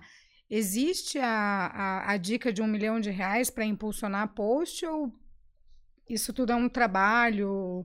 Enfim, como que funciona isso para você realmente fazer com que aquele valor que você investiu reverta em seguidores, em compradores, em, em pessoas se conectando com a sua marca? difícil essa. Por causa, porque a gente tem, tem dois problemas aqui. A gente tem falando da audiência, de construir um público de pessoas que estão envolvidas com a tua narrativa, e o lado de fechar negócio, né? O lado de chegar e fazer uma, uma, uma promoção, né? Apresentar uhum. um produto, apresentar um preço, apresentar uma condição, um, e, e, chegar e tentar fazer uma conversão, chegar e fazer aquele negócio acontecer. São, dois, são duas coisas acontecendo. Uma tem um enfoque mais de branding, que é mais marketing, uhum. e outra tem um enfoque mais vendas, é fazer uma que é a máquina de venda acontecer. Uhum. São duas linhas de ação. Em geral, em geral, quando você trabalha o brand bem, o teu custo de venda é mais baixo, porque você já tem uma audiência para usar. Se você chega e não tem nenhuma audiência, teu custo é mais alto. Você vai ter que chegar e usar totalmente uma audiência de terceiros sem nenhuma autoridade. Uhum. Esse é o, é o, equilíbrio que a gente tem que chegar e trabalhar. E, e, o segredo da coisa não tá em você ter uma grande audiência. Assim, não tá nisso. Assim, hoje é muito viável você pegar um cara de um milhão de seguidores e pedir para ele te anunciar. Beleza, ele vai fazer isso. É, e se você pagar por isso. Mas o segredo da coisa não tá aí. Tá em como você recebe esse empuxo que você vai ter. Então a primeira coisa é ter a tua casa arrumada. Não adianta assim, ah, eu tenho a possibilidade de convidar o Obama para jantar na minha casa. Só que eu não tenho jantar. Então o Obama ele vai chegar e eu não vou ter o que servir para ele, não adianta claro. de nada. Eu paguei uhum. pro Obama vir e não, não tinha jantar. Então o que, que, o que, que a gente diz? Assim, prepare o teu conteúdo, tem um ambiente em que uma história já esteja sendo contada e documentada, né? uhum. né? Você já tem um processo de conteúdo ali sendo feito. E no caso de você querer construir brand, invista em pessoas que vão jogar visibilidade que tem a ver com aquele conteúdo que você está produzindo, tá? Uhum. Hoje em dia, pode parecer loucura o que eu estou falando, mas às vezes mais vale você ter um perfil com, é, sei lá, 100 mil seguidores muito ativos e muito segmentados do que ser uma influenciadora que tem 10 milhões. Uhum. Pode parecer que não, mas para uma influenciadora que tem 10 milhões é muito difícil fazer um processo de, de geração de negócios para um public post que ela faça. Uhum. Porque é um público tão diverso, é uma, é uma capacidade, uma quantidade de pessoas tão aleatórias, com interesses diferentes, que você conseguir impactar o público certo é difícil. Uhum. Então, aí é outro desafio, é outro jogo que tem Sim. que ser feito, né? Então, acho que nesse ponto que o Fiero falou, se você quer construir brand, prepare a tua casa e faça parcerias com pessoas que têm o brand um pouco maior que o teu e vai escalando, vai uhum. crescendo. Uhum. Se você quer fazer máquina de venda, aí minha visão é, cria um, sei lá, você vende copo. Então cria um anúncio lá, um criativo bonito de copo, o copo inquebrável, sei lá. Cria um anúncio lá, bota um botãozinho comprar Olha agora e, e, compra e compra tráfego. Faz o que a gente chama uhum. landing page, quer dizer, não precisa nem fazer é. um baita de um site, né? Faz Exato. literalmente uma landing page, um ponto, uma página onde você assim, ó, tá aqui a minha promoção, tá aqui as minhas condições e é aqui que você compra. Uhum. E aí você faz um anúncio e joga para lá. É, uhum. É, teoricamente esse é, a, é, é, é o processo mais Mecânico. trivial, né, que você faz, né? É. Qualquer é, como é que afiliado faria isso, né? Digamos, Exato. qualquer programa de afiliado faria isso. Ele tem uma estratégia basicamente de chegar e receber um, um tráfego, né? Que é uma coisa que você paga, digamos, já um tráfego. Uhum. Esse tráfego entra, é, você faz uma promoção que seja matadora, assim, tipo... Uhum eu, eu, sempre lembro nessas condições, quando eu lembro da, na, de, de Empíricos, né? Empíricos, não sei se já recebeu essa propaganda da Empíricos no, nos e-mails. Aquela empresa de investimentos empresa da de Betina. investimento da Betina. Acho que. Ah, acho que sim. Eu sou a Betina e tenho um milhão de dólares acumulado. Sim. E eles, eram, eles são muito bons nisso, eles têm historicamente já fazendo isso há muito tempo, né? Então eles fazem lá uma que é um copy muito lindo, assim, tem uma landing page de que é 15 páginas explicando não sei o que, o tempo todo com oportunidade para você fechar o negócio. Isso. E um preço, que é sempre a promoção uhum. nessas condições, não sei o que, e fecha.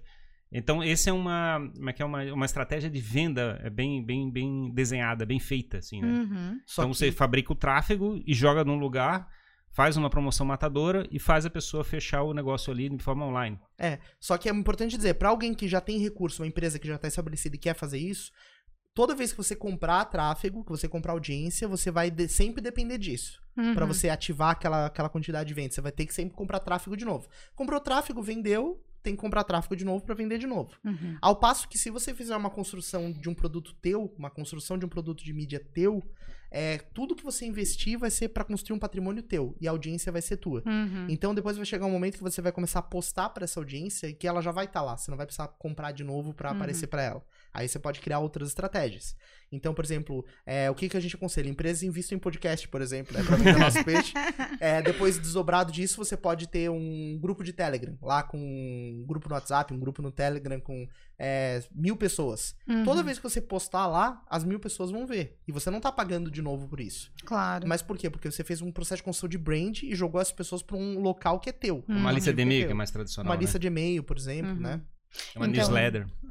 Então, por exemplo, se eu vou uh, patrocinar um post, a ideia é que eu consiga é efetivamente criar um tem que tentar, eh, tem a primeira coisa, escolher o que tu queres. Queres é, potencializar a tua audiência ou tu queres fechar negócio? Primeira, primeira pergunta. Não dá, não dá pra fazer as duas coisas, assim. Tu vai fazer gerar tráfego para fazer alguma coisa. Quer uhum. que as uhum. pessoas saibam que tu exista ou tu quer vender? Uhum. Eu sei que todo mundo quer as duas coisas, mas. todo é, mundo quer o melhor de dois mundos. O melhor dos dois mundos. Mas. E você tem que entender que no médio prazo, as pessoas te conhecerem vai fazer com que elas comprem. Isso uhum. acontece. Então, se você investe para as pessoas te conhecerem, que é a percepção de marca, o brand, o awareness, enfim, como queira é uma estratégia. As pessoas vão te conhecer, vão começar a se acumular ali na tua audiência e naturalmente vão querer consumir o teu produto. Uhum. Você pode é, investir diretamente em, em comprar é, visibilidade, em venda, uhum. em fazer negócio. E isso vai fazer com que também pessoas te conheçam, mas é, não vai, não tá focado uhum. em construir um público, né? É correto afirmar, por exemplo, é, que Afirmar não, né? Que eu acho que no mundo do marketing é tudo tão fluido assim que é meio difícil você afirmar Tentar alguma coisa. sugerir. Né? é correto sugerir, Sim. por exemplo, que um post patrocinado ele funciona melhor para você vender um serviço, um produto, do que para você efetivamente gerar engajamento na sua rede? Ou não? Ou, ou, ou você tem como, por exemplo, gerar engajamento para a sua rede através de um post patrocinado. É, é que o, o, engajamento é o momento em que a pessoa interage contigo. Uhum. Isso é engajamento. A pessoa se engajou contigo. Então ela comentou, ela curtiu, ela compartilhou, ela comprou. É uma forma, a pessoa está se engajando no teu negócio de alguma maneira, está uhum. se relacionando contigo. Então, é, uma venda pode ser vista dessa maneira também, né? Uhum. É, agora, eu acho que o investimento em post impulsionado para venda de produto direto funciona melhor do que construção de brand, assim. Hum, entendi. né? Sim, e estratégia de curto prazo não tem outra maneira. É você chegar e né, quer, quer fazer negócio agora, imediatamente tem que chegar e fazer um gerar tráfego, quer dizer, pagar para alguém para chegar e gerar esse tráfego para ti. E aí descobrir eh, como é que é desenhar teu, teu, teu funil de vendas. É descobrir como é que esse processo vai acontecer. Se, se for um produto online, você pode chegar e vender dentro do próprio site. Se for um produto que tem uma venda mais consultiva, uhum. tu vai ter que uhum. chegar e fazer uma estratégia que a gente chama de topo de funil, né? Chega e captura o e-mail, ou algum contato, ou telefone, ou coisa parecida, para ir numa base de, de um CRM, uma, uma, planilha ou coisa parecida, que vai chegar e armazenar esses, essas informações para você tempos e tempos pegar o telefone e ficar ligando para a pessoa. Pô, eu vi que você entrou em contato, viu o site, coisa parecida, tem interesse, coisa parecida. E aí tentar fechar negócio em cima daqueles contatos. Uhum. É, entendeu? Tipo, é, é, não é, é uma estratégia é que é mais evidente no sentido de chegar e.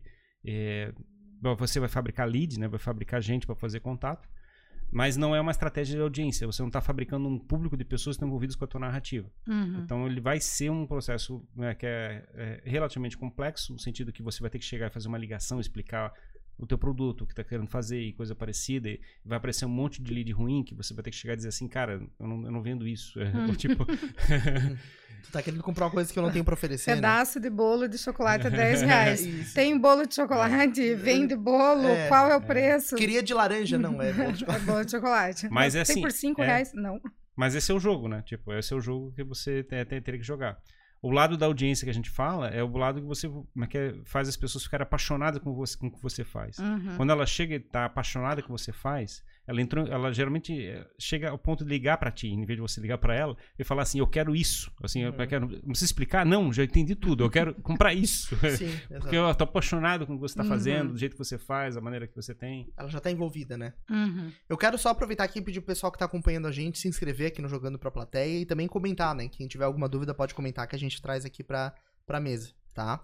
É, mas enfim, então é, eu acho que essa, essa é a lógica. Só que é o que a gente sempre diz: é, investimento é, de curto prazo para venda funciona, vai te dar resultado, só que você vai sempre depender daquilo. Uhum. Então a gente é muito é, apaixonado pelo processo de construir uma audiência. Uhum. Porque quando você constrói um público, você é independente, né? Você não Sim. depende mais de terceiro. Mas a gente também vende a nossa audiência, né? A gente Exato, tem aqui, o cara pode patrocinar aqui o Jogando Exato, Plateia. A gente também vende, exatamente. porque, Pessoal que quiser participar. Porque, esse é o ponto. Porque principalmente quando você está começando, é, você é, comprar audiência vai acelerar um pouco o processo da coisa. Entendeu? Entendi. Quando você está dando os primeiros passos. para tentar diminuir um pouco essa dor da demora, você pode dar uns, uns um punches, assim, de comprar um pouquinho de audiência e ver, não, pô, hoje entrou uma galerinha tal, daí uhum. você vai se motivando, né? Tem esse, esse lado também, né? E uma dúvida que sempre me pega quando. Porque a gente já falou aqui, né, de nichar, a gente já falou do, da questão ali do post patrocinado, né? Que ele tem que ser bem direcionado, que às vezes puxa, a empresa acerta na lata qual é o, o, perfil da pessoa que ela quer atingir e atinge aquele perfil. Mas daí quando a gente está falando, por exemplo, de uma empresa multisserviços ou, ou é, por exemplo, é, lá no escritório a gente é, presta serviço em mais de uma área. O maior desafio para mim, e daí eu, é bem pessoal meu, mas eu imagino que é a dúvida de outras pessoas, é como você fazer para é, nichar em, em termos, né? Uh, ah, para você conseguir atingir aquele público, mas sem deixar o resto do teu público desabrigado. Porque eu trabalho, é, eu, eu trabalho há anos em determinada área, mas é óbvio que a, a, a, o perfil do escritório ele não vai publicar temas apenas sobre a área que eu trabalho. Tem outros profissionais que atuam em outras áreas que estão dentro do escritório. Ou, por exemplo, tem uma empresa de consultoria que ela tem presta serviço de consultoria em determinados temas. Como fazer para você nichar, para você conseguir alcançar as pessoas sem deixar o resto do teu portfólio desabrigado, por exemplo? É que, assim, é, é, é aquela escolha de, assim, tem aquele ditado, né? um cachorro com dois donos morre de fome, né? Porque nenhum dá comida. É, um acha que o outro deu. Então, acho que é muito essa escolha. É, não tem jeito, é, é uma escolha difícil você é, definir um ponto pelo qual você quer é, se posicionar, né? Uma, uma, uma, narrativa que você vai defender. Uhum. Mas você precisa fazer essa escolha. Porque é, na realidade, eu tenho que fazer uma, uma proposta indecorosa. Não é. indecorosa, mas uma pro, proposta interessante para quem está é, Pode ser olhando, decorosa, né? vai dar mais clique ainda. É, exato. Olha o bait. Mas tem que fazer uma proposta que seja interessante. Por exemplo, eu poderia falar assim, ah, eu sou uma empresa de consultoria que faz um amplo uma atuação de consultorias para vários tipos de coisas para qualquer empresa. E a gente é o excepcional e é o melhor do mercado. É, então, a gente vai chegar e olhar assim, tá, tu é bom em tudo, para todo mundo. Para todo mundo. Eu aí não eu sou fico... todo mundo, então. Aí, aí eu fico assim, por, mas por que que isso mas que é, é relevante assim? Para mim parece falso assim, porque não tem, digamos assim, eu não consigo acreditar. É uma uhum. coisa por exemplo, você falou que no teu escritório vocês atuam em outras áreas. A tua Isso. área é mais é, trabalhista, certo? Isso. Se você fosse hoje advogada trabalhista com a maior comunidade de conteúdo sobre o tema no Brasil, o que, que isso poderia significar para o teu escritório? Algo muito bom. Claro. Se você tivesse muita gente seguindo para sobre direito trabalhista. Talvez você até cogitaria em transformar o teu escritório só em trabalhista, se fosse o caso. pode ser, então, pode ser. Então, o ponto é que se você tiver um profissional do teu escritório, se você se posicionar muito bem como trabalhista, se for o teu interesse, né, claro, é, você vai construir um posicionamento muito forte nessa linha e isso vai gerar negócios uhum. pro teu escritório. Uhum. Pode ter um outro advogado que também faz parte da história, tua sócia, por exemplo, que vai se posicionar em é, mas, não sei qual é área dela. Você está falando da, da questão do, do negócio, né, do posicionamento do negócio. Eu acho que o posicionamento do negócio ele não precisa necessariamente ser totalmente nichado. Uhum. Eu acho que, na realidade, a promoção, né? O que você apresenta como sendo como é que é o bait, a chamada para você uhum. chegar e como é que é, tipo, de pessoa querer te e te descobrir, né? Te uhum. aprender mais sobre você, é que tem que ser bem posicionado. Uhum. Então, talvez, assim, mas tem, tem ótimos resultados com uma que é recuperação de crédito. Tem uhum. ótimos resultados com problemas sérios que tive na, na, nas empresas aqui na região de Santa Catarina sobre determinado ponto do negócio. Sei lá, advogado trabalhista especialista em banco de horas. Tipo, é, sei lá, um negócio é, bem específico. Isso, é, coisa por... parecida. Porque na realidade, o que é o teu objetivo? O teu objetivo é gerar tráfego. Se você chegou e gerou um tráfego, ele vai chegar e entrar no, é no teu, na tua landing page, coisa parecida. Uhum. Aí no processo de venda, você pode chegar e abrir o leque. Você pode. Uhum. Não, não, eu posso fazer isso, posso fazer aquilo, posso fazer aquilo, porque tu já estás dentro da minha narrativa. Eu já uhum. consegui trazer para minha narrativa. Já tinha um ponto uhum. forte que me chamou atenção. Uhum. Então agora eu agora eu vou é que é, verificar e o que, que dentro do, das propostas de trabalho que essa empresa pode oferecer, uhum. é, eu estou interessado realmente. Hum, entendi. Entendeu? São Sim. duas coisas é, que não são necessariamente é, eu, relacionadas. Eu, eu, vou te dar um exemplo, por exemplo. Quebrou a, sei lá, a máquina de lavar na tua casa. Quebrou uhum. o botão da máquina de lavar. Qual encanador, qual especialista na área você contrataria? Um cara que é muito bom em conserto de máquinas de lavar ou o melhor consertador de botões de máquina de lavar. Porque se quebrou o botão, tu vai contratar um claro. melhor consertador de botões de máquina de lavar. Claro, Você falou certeza, que já que né? tá, tá, um ano arrumando todos os botões da cidade, coisa é, parecida. Exato, porra, é esse cara que eu preciso. Não, mas tem o melhor de máquinas de lavar. Não, cara, eu quero o melhor do botão, porque o que quebrou foi o botão. Sim. Então, eu acho que essa é a lógica. Então, uhum. ah, o cara, pô, mas esse cara do botão tá deixando todo o dinheiro dos outros consertos na mesa. Hum. Cara, mas todo mundo tem problema de botão, vai lá e conserta com ele. Sim, faz sentido. E eu, e mas, essa... mas tem esse ponto também. O ponto é que às vezes ele pode chegar e oferecer outras coisas. É, exato. Uhum. Ah, eu Porque, que você tá é botando, mas fica a tua tampa também tá meio uhum. solta. Ele lá. escolheu algo, por exemplo, para ser o... O approach. O... Ah, entendi. Porque eu percebo, na, na nossa área, é, e esse não é, é, não é uma questão só nossa, é uma questão, principalmente quem trabalha com o empresarial, porque é, na nossa área, quem trabalha com pessoa física, geralmente ele já está numa área bem direcionada. Mas quem trabalha com empresarial é uma demanda do próprio mercado, porque às vezes é complicado para uma empresa que vai procurar o, o serviço, por exemplo, ela uh, ter que ter um, um escritório atuando nisso, outro naquilo, outro naquele outro. Então, a, a, a tendência é que os escritórios atuem com profissionais de várias áreas justamente para ter é, para suprir a demanda do mercado. Eu vejo que isso acontece muito também com e lá na comunidade tem muito é, na comunidade tem muitas empresas de consultoria, consultoria dos mais variados temas, consultoria financeira, consultoria de RH, consultoria é, é, é, empresarial, enfim. E lá na comunidade, eu tenho certeza que tem algumas empresas que dentro do, do da, da sua equipe, eles também, também têm uma equipe multidisciplinar porque eles também têm um portfólio de serviços. Só que daí entra naquela escolha de Sofia, né? Por onde que eu vou chamar é, por onde que eu vou conseguir uh, um, criar um relacionamento, né, isso. com o cliente? Exato. Porque no final das contas é isso. Você vai continuar prestando diversos serviços, até porque você tem a capacidade técnica, você tem a equipe para isso, enfim, você está divulgando, né? Você, claro. Porque uhum. você tem. Mas é, é, é, você entender, às vezes, não sei qual que é o, a forma mais fácil de você se aproximar. É, e, e naturalmente eu até vou emendar com uma pergunta que o, que o Caio fez aqui pra gente, né? Ele deu parabéns pelo conteúdo, né? O Caio também ajudou a gente a fazer essa interface aqui para rolar o papo. É, valeu, Caio, por estar acompanhando. E ele manda: minha dúvida é como escolher por onde começar, qual frente atacar primeiro para construir o posicionamento e engajamento da rede, que tem muito uhum. a ver com o que a gente tá falando. Cara, o, o, como escolher, qual é o jeito mais fácil, por onde eu começo, o que, que eu faço primeiro? Cara, é, olha para si e vê assim, o que que tá mais na mão na minha vida, assim. Uhum. O que, que é a uhum. minha vida hoje?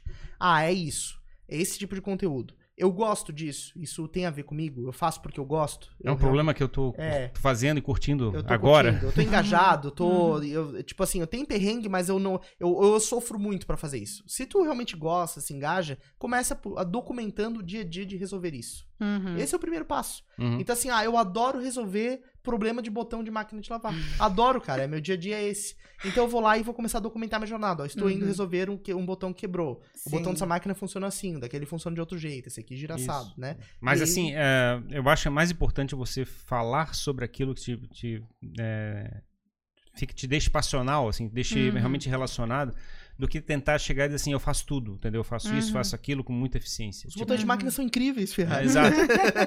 é, a, as pessoas querem estar envolvidas pelo, pelo, pelo aquilo que você te, como é que, é você chama mais atenção para você mesmo, né? Você, Então, uhum. esse é o lado. Então, você deve trabalhar e, e aproveitar isso.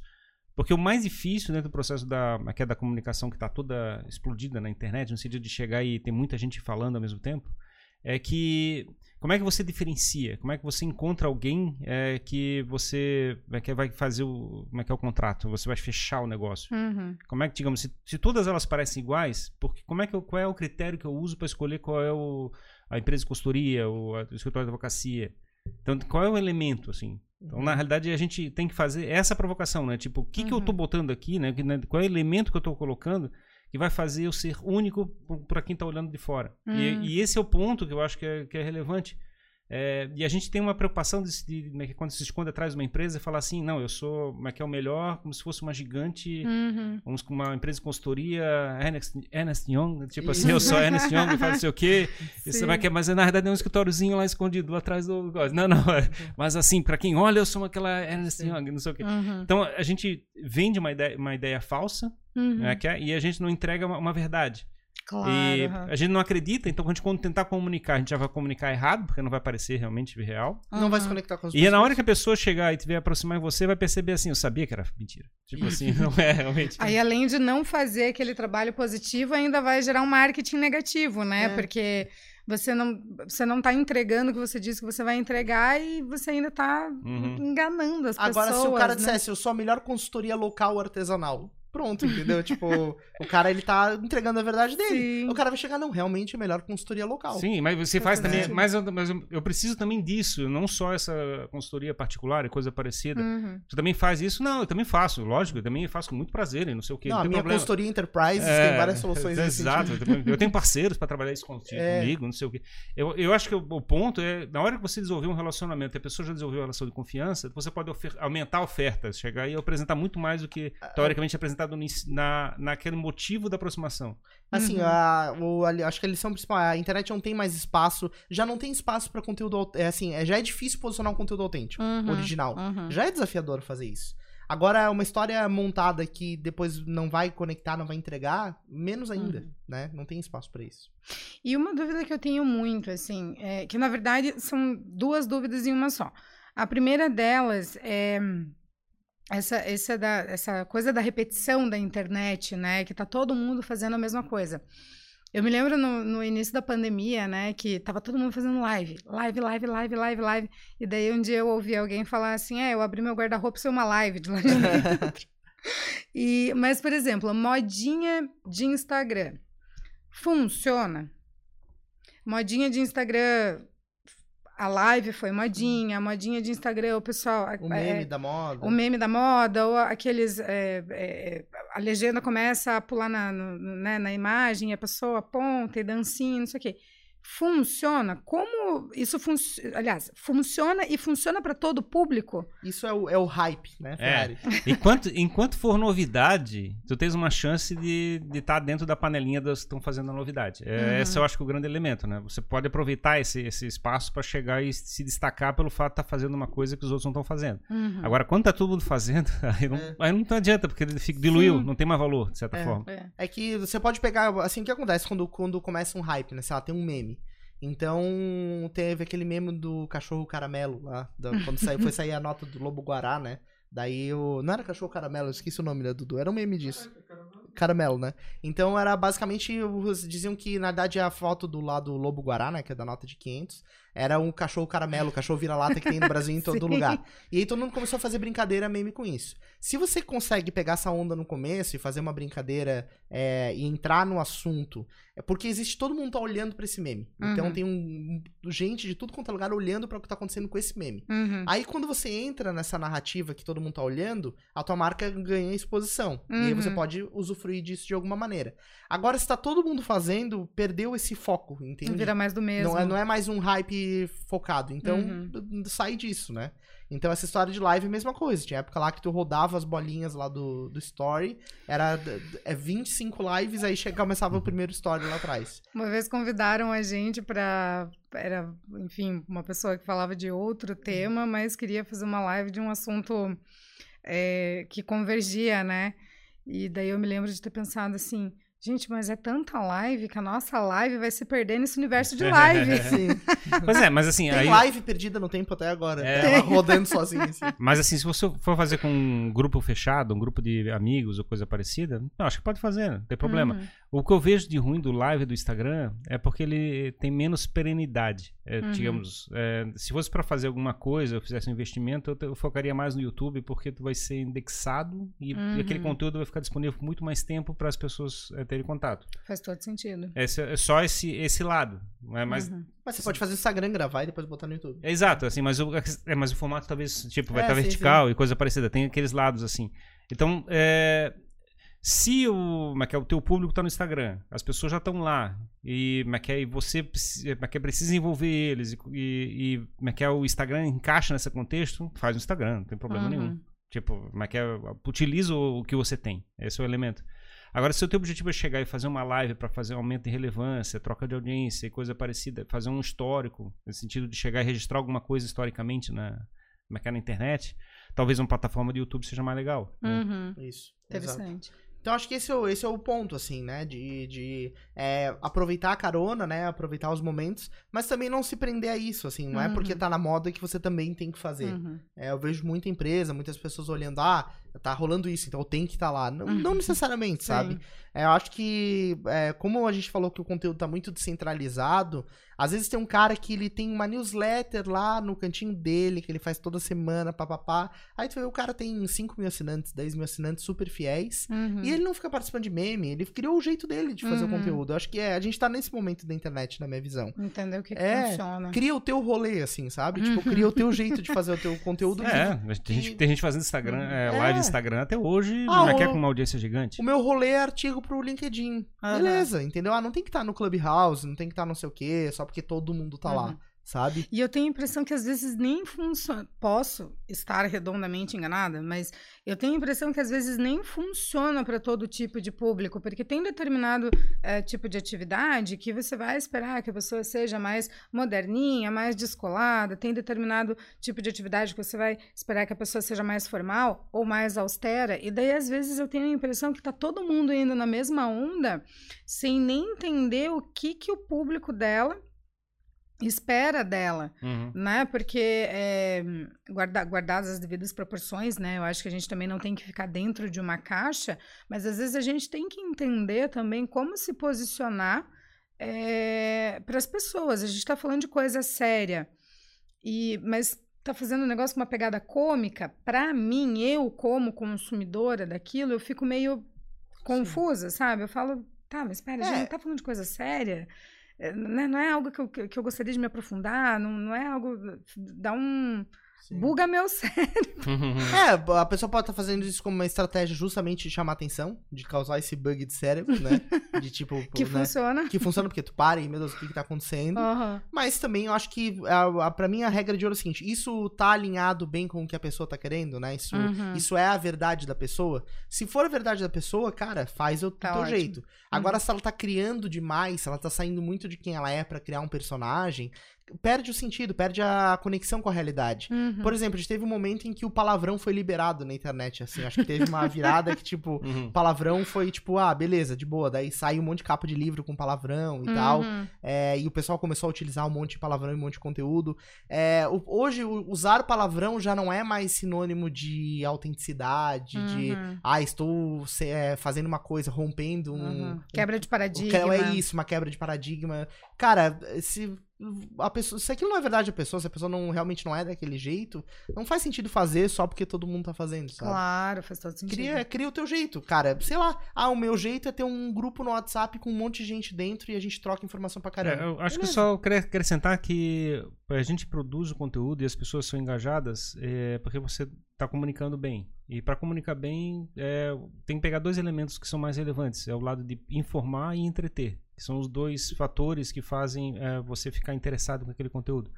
Então, que é, é, a gente tem muitas plataformas de EAD, cursos online, coisa parecida, tem um enfoque muito mais de informar, né, de chegar a ensinar e coisas assim, né? E é tem outras, digamos, é, piadas, é, é, canais de, de, YouTube de piadas ou coisas assim, uhum. que tem mais a visão mais de, é, de entretenimento, uhum. assim, que é muito mais raso, coisa parecida, né? E no meu entendimento, a gente. Como é que é o melhor equilíbrio é quando você ajusta esses dois elementos para dentro da tua narrativa, né? Como é que é uhum. quanto de entretenimento e quanto de, de informação você está passando naquele processo de comunicação que você está fazendo. Uhum. Exato. Entendi, entendi. Exato.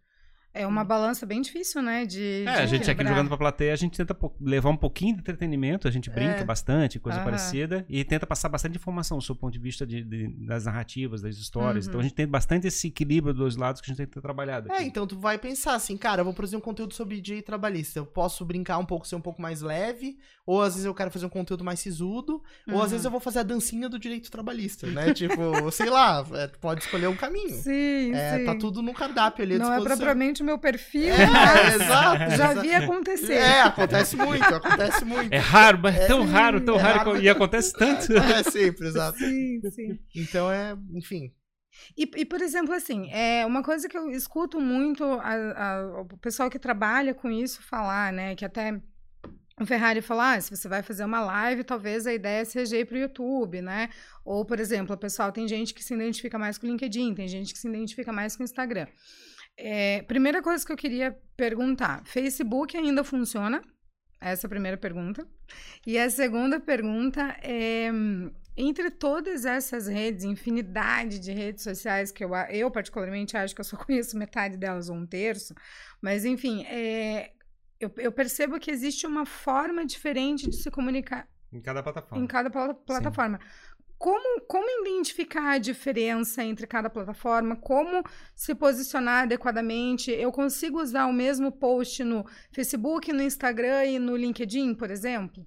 Poder pode. A gente até tem executado esse tipo de trabalho. assim. Quando a gente faz publicação, a gente costuma botar basicamente a mesma mesmo conteúdo. Mas, em geral, é, digamos, cerca de 70%, 80% do teu maior público vai estar em uma das redes. É, mas que é, se, provavelmente vai ser o lugar onde vai fazer mais relevância para o teu negócio. Uhum. É, os outros 20%, 30% ali vão ser espalhados nas outras redes. E eu acho muito importante você chegar e focar nesse ponto, né? Localizar quais são as redes que, uma, uma ou duas redes que estão fazendo mais relevância para o teu negócio. Uhum. E apostar nisso.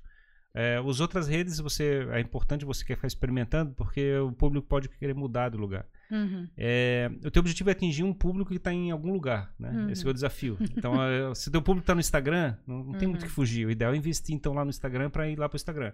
Se teu público está no Facebook, vai para o Facebook. Se teu público está no LinkedIn, vai no LinkedIn. Ou no YouTube, ou o que seja. Então, na realidade, é bom você chegar e fazer esse jogo de chegar e verificar onde é que é mais inteligente eu gastar meu tempo para poder fazer o negócio acontecer do jeito que eu quero. Uhum. É, e assim, é, cada rede social, teve uma convidada nossa que usou um exemplo muito, muito legal, que cada rede social é um filho para ser alimentado, né? Pra, tipo, você tem que estar tá sempre produzindo conteúdo, entregando isso e vai te demandar. Então você não precisa estar presente em todas, necessariamente, ela tem que estar em todas as redes. Não. Você pode estar em uma rede social, em duas redes sociais. E, e também tem um aspecto, além desse aspecto que o Ferrari comentou, tem um aspecto do formato do conteúdo. Uhum. Então você também tem que identificar qual é o formato de conteúdo que você se sente mais à vontade produzindo, que você tem mais aptidão. Ah, eu escrevo muito bem, eu gosto de escrever. Então, artigos pro LinkedIn, uma rede social como o Twitter vai funcionar melhor para ti. Não, eu sou mais visual, eu gosto de vídeo, eu gosto de foto, uhum. então uma rede social como o Instagram pode funcionar melhor.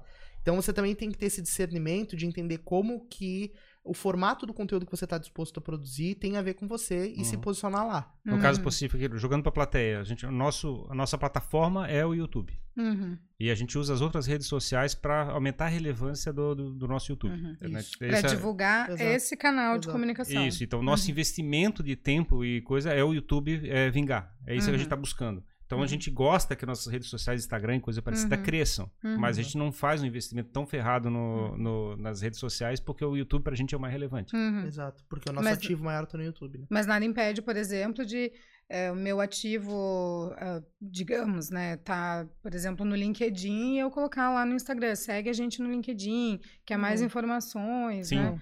É, é. Quer saber mais sobre esse conteúdo? Não, e claro, não, não impede de maneira alguma, mas é importante ter claro que o teu público vai estar tá dentro da rede social que você escolheu, assim. É, isso acontece, Antônio, você vai encontrar alguém que vai curtir. Uhum. A não ser que uhum. seja uma coisa muito discrepante. Uma vez eu atendi um projeto lá, o cliente é, queria fazer, tinha uma empresa de culinária e queria ter um posicionamento no Twitter, porque era a rede social que ele conhecia.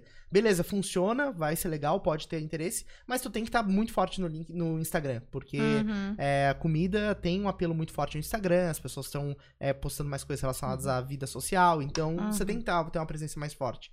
Então tem que analisar esses pontos, assim, para tomar essa decisão. Entendi. Tá? Mas, assim, é, tem a grande parte das pessoas que eu vejo com muito sucesso, tem influenciadores que são gigantes numa rede social. Sei lá, o cara tem 500 mil seguidores, 1 milhão de seguidores.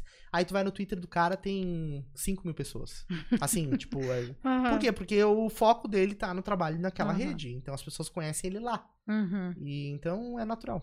E o Facebook? O que, o que vocês dizem sobre o Facebook? Ele ficou. Mas que é, hoje ele tem um. O pessoal tem um preconceito sobre ele, né? Então é considerado hoje uma rede de pessoas mais velhas.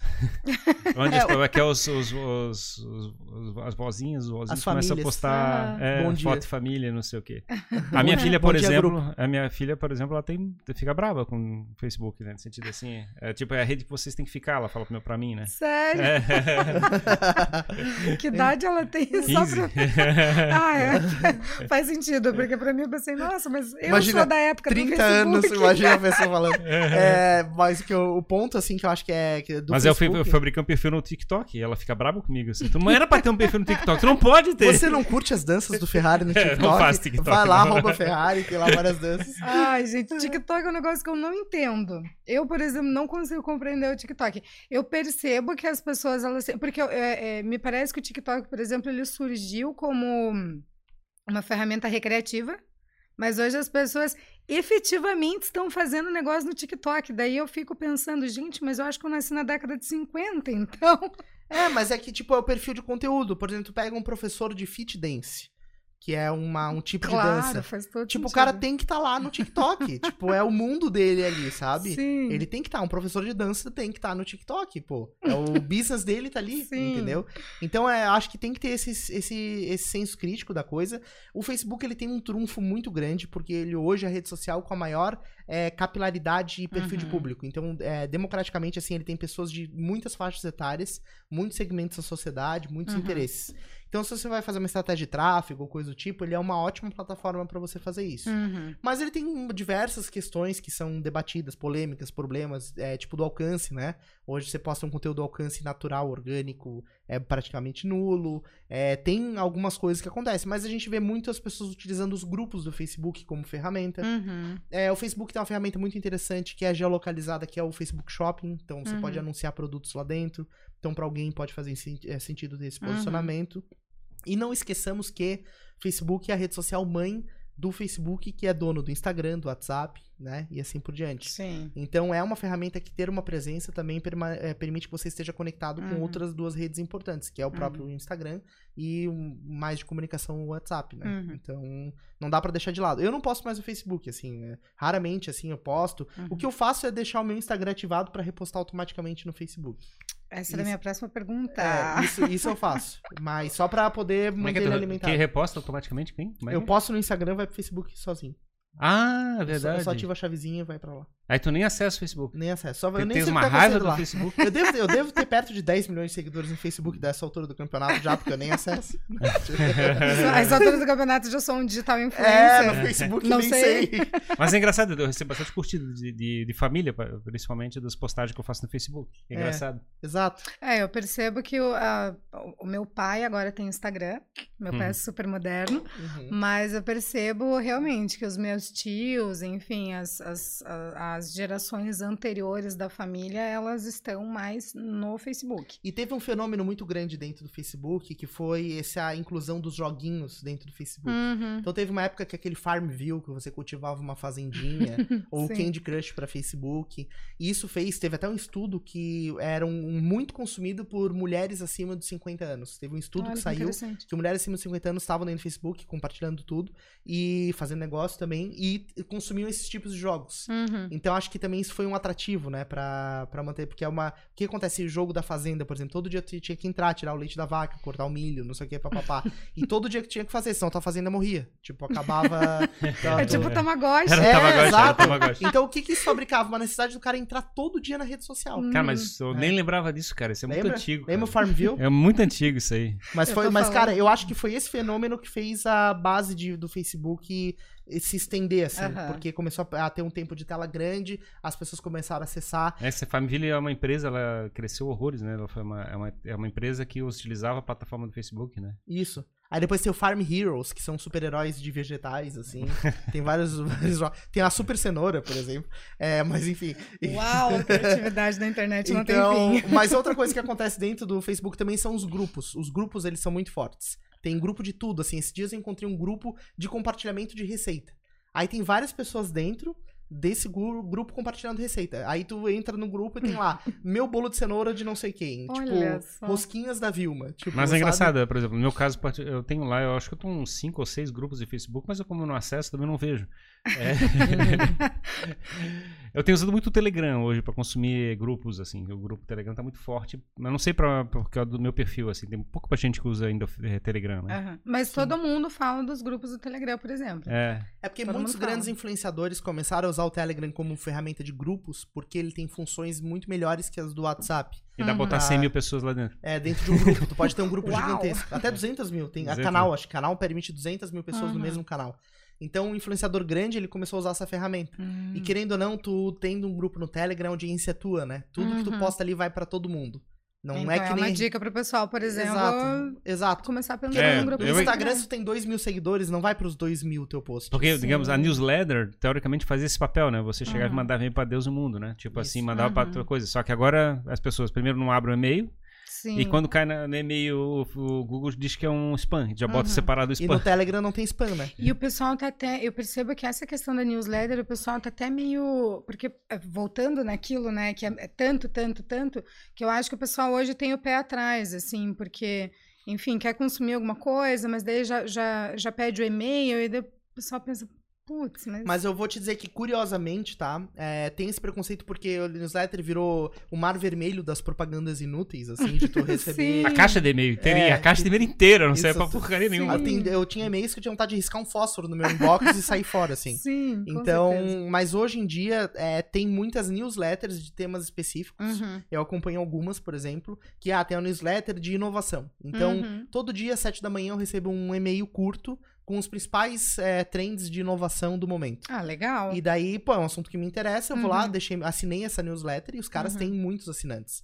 Eu encontrei uma outra assinante de um programador que fala oportunidades de desenvolvimento para uhum. criação de aplicativos e tal. Ele tem 30 mil assinantes uhum. no, na newsletter dele. O, a página é muito simples, é só um botão para te inscrever o teu e-mail. Uhum. E todo dia ele manda um resumo de notícias da área de informação de desenvolvimento. Bacana. Então ele tá gerando um valor e as pessoas que não querem ficar lendo em portal de notícia, leem aquilo ali, jogam fora a news e, uhum. e continuam assinando, né?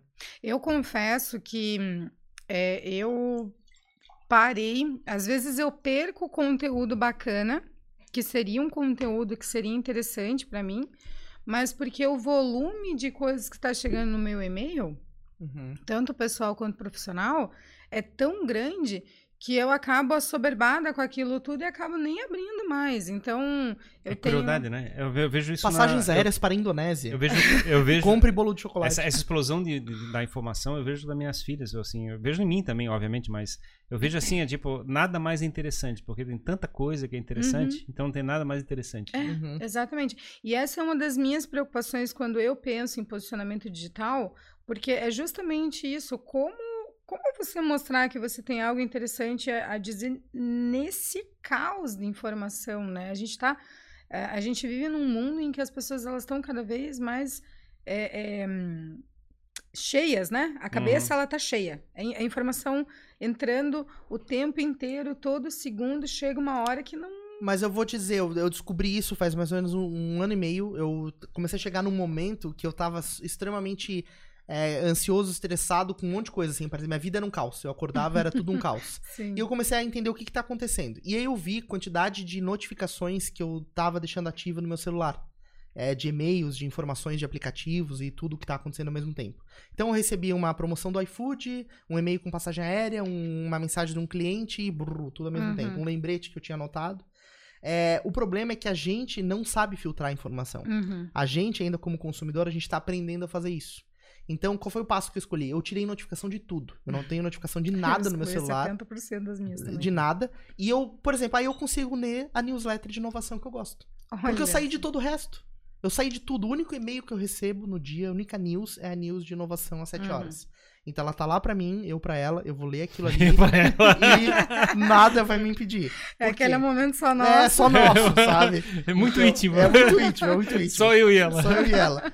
Daí, então o que, que eu quero dizer assim? A, a gente tem que aprender a fazer isso. Assim, o conteúdo que não presta, pra que que tu precisa receber uma promoção de passagem aérea todo dia? Justo. Tu vai comprar uma viagem todo dia? Não vai. O dia que tu quiser comprar uma viagem, tu assina duas, três, vai uhum. chegar a promoção, tu compra e depois desinscreve, uhum. né? E no, embaixo de toda a newsletter tem um campo unsubscribe, desinscrever-se. Uhum. Tu não precisa receber aquele e-mail. Tu não é obrigado a ler aquilo. né? Você não fala, você não, não é refém daquele e-mail. Não é refém daquilo. Notificação de rede social também, desativei Instagram, desativei... Uhum. Eu só deixo o aplicativo de mensagem, porque pode ser alguma coisa muito é, importante. Fiz isso mas, também. mas rede social desativei de tudo. Então, quando eu entro, eu estou lá pra rede, a rede está lá pra mim. Se eu não entro, a gente não tem esse encontro. E pronto. Simples assim. E aí, mas é o desafio para tentar responder a tua pergunta é como é que a gente faz é, as pessoas ficarem envolvidas com, com, a história que você está contando, né? a narrativa que você está contando. E esse é o ponto, né? Como é, como é, que você entrega alguma coisa que faça sentido para a pessoa? Se digamos assim, eu quero chegar e quer ter a honra de ocupar a cabeça do Jimmy às sete da manhã. tipo assim, como é que eu faço isso, né? Como é que eu chego e faço alguma coisa que seja tão relevante para a vida dele, para que ele chegue e consiga, é que queira dedicar esse tempo. Justo. Uhum. Então esse é o ponto. Como é que você fabrica uma, uma história, uma narrativa, uma informação, uma coisa parecida que faça ele se mexer nesse sentido, ficar uhum. apaixonado com o que você está contando. É. Exato. E, então, esse é o, o, a narrativa começa a ser o ponto mais relevante.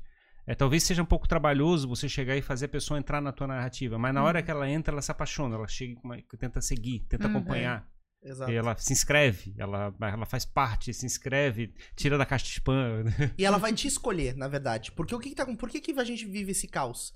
Porque toda vez chega alguém, ah, tu viu aquilo que aconteceu? Daí tu diz, puta, não vi, daí tu se sente fora. Uhum. E é isso que é o. Até tem estudos na internet que esse é o FOMO, né? O Fear of Missing Out. Tipo, uhum. tu tem a sensação que tu tá perdendo tudo o tempo todo. Hoje eu tenho o prazer de dizer pra pessoa que eu não vi. É. Sim, Sabe? eu também. Ah, aconteceu tal coisa, tu, não, tu viu? Ai, eu não vi, que bom que eu não vi. Jimmy, eu não tô sabendo. Você é o único ser humano que me compreende não. nesse momento. E sabe o que, que, é isso, Bárbara? Isso é o, é o JOM, é o Joy of Missing Out. assim, tu curte estar de fora. Não, eu não entendi, eu recebo tudo pelo WhatsApp, eu não entendi. Eu, tipo, eu, tudo não. que é importante chega no WhatsApp pra mim, eu não preciso. Não, eu sei, não, exato. Também acontece isso, mas o, o, que eu tô dizendo, assim, que hoje eu faço questão de ficar de fora das uhum. coisas. É que tem aquelas coisas, eu percebo assim, é, mais uma vez, a mesma amiga do. A mesma amiga do meu Deus, como que você não segue ela? Que bom que eu não sigo. Olha só que Ela oportunidade incrível. Ela começou a falar de um monte de coisas uh, rolando na internet, um monte de modinha e um monte de meme, um monte de não sei o que. E eu, gente. Não sei. Ela, meu Deus, em que mundo você vive? Eu falei, num mundo perfeito. Exato. Minha cabeça tá descansada, Exato. eu só tô lendo o que eu quero, que Olha não só, me interessa. Como tu tá caótica, maluca, me falando disso aí. Aqui, ó, tudo maravilhoso, eu tô calminha. Mas acho que esse é o aprendizado, a gente escolheu o que a gente quer. Uhum. E aí você vai produzir o teu conteúdo, uma pessoa lá do outro lado, ela vai te escolher. Uhum. Ela vai dizer, putz, a Bárbara, eu quero ela às sete da manhã ali lendo o uhum. conteúdo dela. Ou o X horário do dia. Uhum. Então, ela vai te dar atenção plena, tu tá uhum. tá dando atenção plena. É uma troca muito mais justa uhum. do que tu tá brigando no meio de e-mail de passagem Sim. aérea. Fazendo um monte de mensagem bait, né? É, uhum. Em algum momento, talvez isso até tenha funcionado, né? Sim. A gente não, não pode tirar o mérito disso tudo, mas acho que no mundo caótico de hoje. Sim. Mas eu vou dizer, tá, não... isso tá acontecendo. Eu acho que essa, essa decisão, né, esse Jomo e essas pessoas que não querem consumir mais tudo, ainda é uma parcela minúscula, porque já é a outra ponta da internet, né? Tem gente ainda que tá entrando para entrar no caos, né? E já tem gente lá saindo lá na frente que não quer mais isso. Então acho que é uma fronteira, mas a minha visão de tendência é que vai caminhar cada vez mais assim. Uhum. As pessoas vão ter poucas coisas e vão dar muita atenção para essas uhum. poucas coisas. E, as é marcas também vão ter talvez menos Isso. seguidores, menos, enfim, menos gente consumindo, ah, mas tu... gente realmente consumindo, Exato. consumindo de verdade. Tu conhece a marca Schrauzens? Não, não conheço, porque não me interessa conhecer essa Sim, marca. Uhum, faz todo sentido. Mas na realidade eu acho que vai, vai crescer também a, como é que é a, a as presenças online, coisa parecida, vão ficar muito mais é, relevantes para a gente, no sentido que elas vão começar a ter, fazer, é, elas vão tentar comunicar muito mais sentido do que comunicam hoje. Uhum. Então, assim, para elas para sobreviver, elas vão ter que diferenciar na forma de comunicar para poder fazer a defesa da posição deles. Claro, Isso tá ficando, com certeza. É, como é que é, de brands como Coca-Cola, Nike, como é que é, Ernest Young, a gente está falando de várias outras aqui, elas vão progressivamente sofrer muito desse processo porque tá, como é que é, a, chance das pessoas fabricarem narrativas com um significado está crescendo muito alto. Uhum. E vai ficar muito difícil enfrentar esse ambiente. Uhum. Exato, exatamente. E rede social democratiza, né? Não adianta. Claro, então... é. claro. É isso aí. Bom, Bárbara, não sei se tem mais algum ponto, porque Na tá verdade, tá... tem várias. Tem, tem várias. muitos pontos. Deixa, eu, eu, só preciso fazer uma perguntinha, tá. que não é minha. Vamos lá. Se fosse minha, eu abria a mão, mas não é minha. O Paulo Carmutim, da comunidade, fez a seguinte pergunta: Como definir estrategicamente a verba de campanha? Isso aí é complicado, né?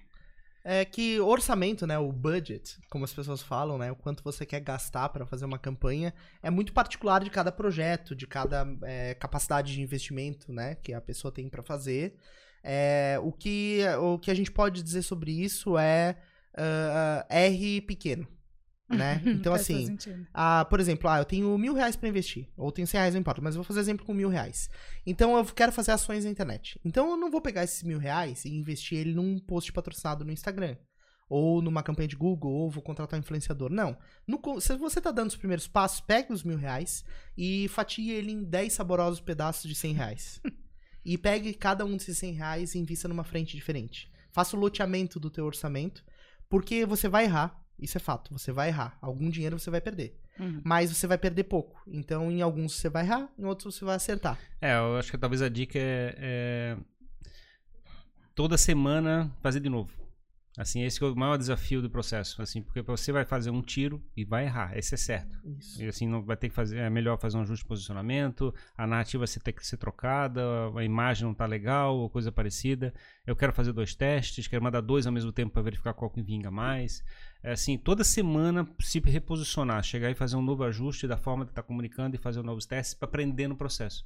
Exato. Porque não existe ciência assim, você não faz um tiro perfeito. Você sempre uhum. vai ficar sempre ajustando o tiro para ver se ele fica cada vez melhor uhum. dentro desse, desse, processo. Isso é a parte mais frustrante do, do, negócio. Tipo assim, ah, eu quero chegar e gastar um monte de dinheiro, gastar uma baba para fazer uma arte perfeita e não sei o quê, e quero chegar e dar um monte de retorno. E aí você vai errar. Não vai dar certo. e aquela vontade de chorar depois. Né? É, só que não trabalho, é, só que tipo toda semana ter que ajustar e fazer um ajuste fino do processo vai dar um trabalho desgraçado. Assim. Uhum. É um, mas assim, o ideal é que você tenha um parceiro legal para chegar e fazer esse processo de, de, de aprender junto contigo como é que a coisa pode vingar. É, por, porque assim, não, não tem como, assim. É claro, você, você tem que contar com alguém que saiba o que tá fazendo, né? Que seja especializado nessa área, que possa te ajudar, te orientar. Mas mesmo um profissional, que por mais que ele te oriente tecnicamente como executar, a, o acerto da, da, narrativa, do anúncio, do criativo, do público, uhum. ele é uma coisa que o profissional e o cliente eles vão descobrir juntos. Uhum. É, não tem como, porque. Não é uma ciência exata. É, né? e ninguém tem bola de cristal. Não adianta assim, uhum. assim, ah, eu quero fazer uma, uma campanha para minha atuação como advogada trabalhista. Uhum. Beleza, eu posso tecnicamente apresentar vários caminhos, estudar, criar estratégias. Mas eu não tenho como te dizer, ah, Bárbara, mira nesse aqui que é o que vai dar certo. Uhum. A gente, eu tenho, eu vou te dar indicadores uhum. com base na minha experiência. Mas a, o resultado real ele vai ser descoberto junto, né? uhum. né? Então, e é muito da experimentação, isso. né? Porque é. eu, eu percebo que o que funciona para um, às vezes, não funciona para o outro. É. Então, é, mesmo quando eu, é, eu confio muito em indicadores, eu, eu sou bem metódica, então uhum. eu gosto de trabalhar com indicadores, mas ainda assim a gente precisa é, é, entender que os indicadores eles vão te dar um caminho, mas não que uhum. isso vá uma com... verdade absoluta, Exatamente. né? Ah, aí o ponto é assim, é o que, que eu boto ali que eu posso, que eu aceito perder, digamos, com 100 reais por semana, tá? Aí você chega e diz assim, tá dando certo, ó, gostei do resultado, tá dando uma curva bonita do outro lado e coisa parecida. Então tá, então agora eu boto mil. Tipo assim, Exato. assim, assim eu, eu gosto disso, certo? Então eu quero 10 vezes mais disso. Então eu quero mais disso, exato, exato. Entendi. Então é aquela história, tu não chega numa confeitaria e não compra um bolo inteiro de um sabor se tu não sabe o que vai gostar. Claro. Ou tu vai na sorveteria, melhor, tu pede uma provinha, né?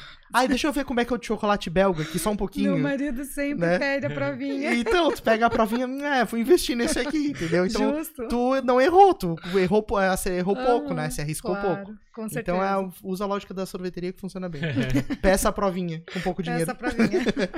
Mas acho que é isso aí, Bárbara. Assim, eu sei que tem muitos, muitos temas, a gente pode marcar um outro papo aí na, na sequência para falar desse assunto, né? Não uhum. sei, acho que todo mundo percebeu que a gente gosta bastante de falar disso, né? Sim, e é a muito rico, curte, né? A gente curte esse, esse assunto, porque é o nosso dia a dia, né, basicamente. Espero que a gente tenha contribuído com, contigo e com toda a comunidade da Weblong que está acompanhando a gente também, né? Mas deu bastante tempo, deu uma hora e meia, uma hora e quarenta. É, uma hora e quarenta e tanto já. Nossa, voa, né? É, voa, voa. Ah, aqui o tempo voa. A gente já ficou quase três horas aqui nessa mesa batendo papo. Né? Já, já aconteceu. Duas horas e meia, verdade. Já tivemos que cortar, né? Tivemos que cortar, tivemos que cortar. Mas, enfim, te, te agradeço, né, por, por estar tá aqui representando todo, todo o pessoal, né? É um prazer hum. pra gente poder compartilhar isso. É, não sei se você quer divulgar os teus canais pro pessoal te seguir, de repente um local onde as pessoas possam encontrar a comunidade da Weblong Long também.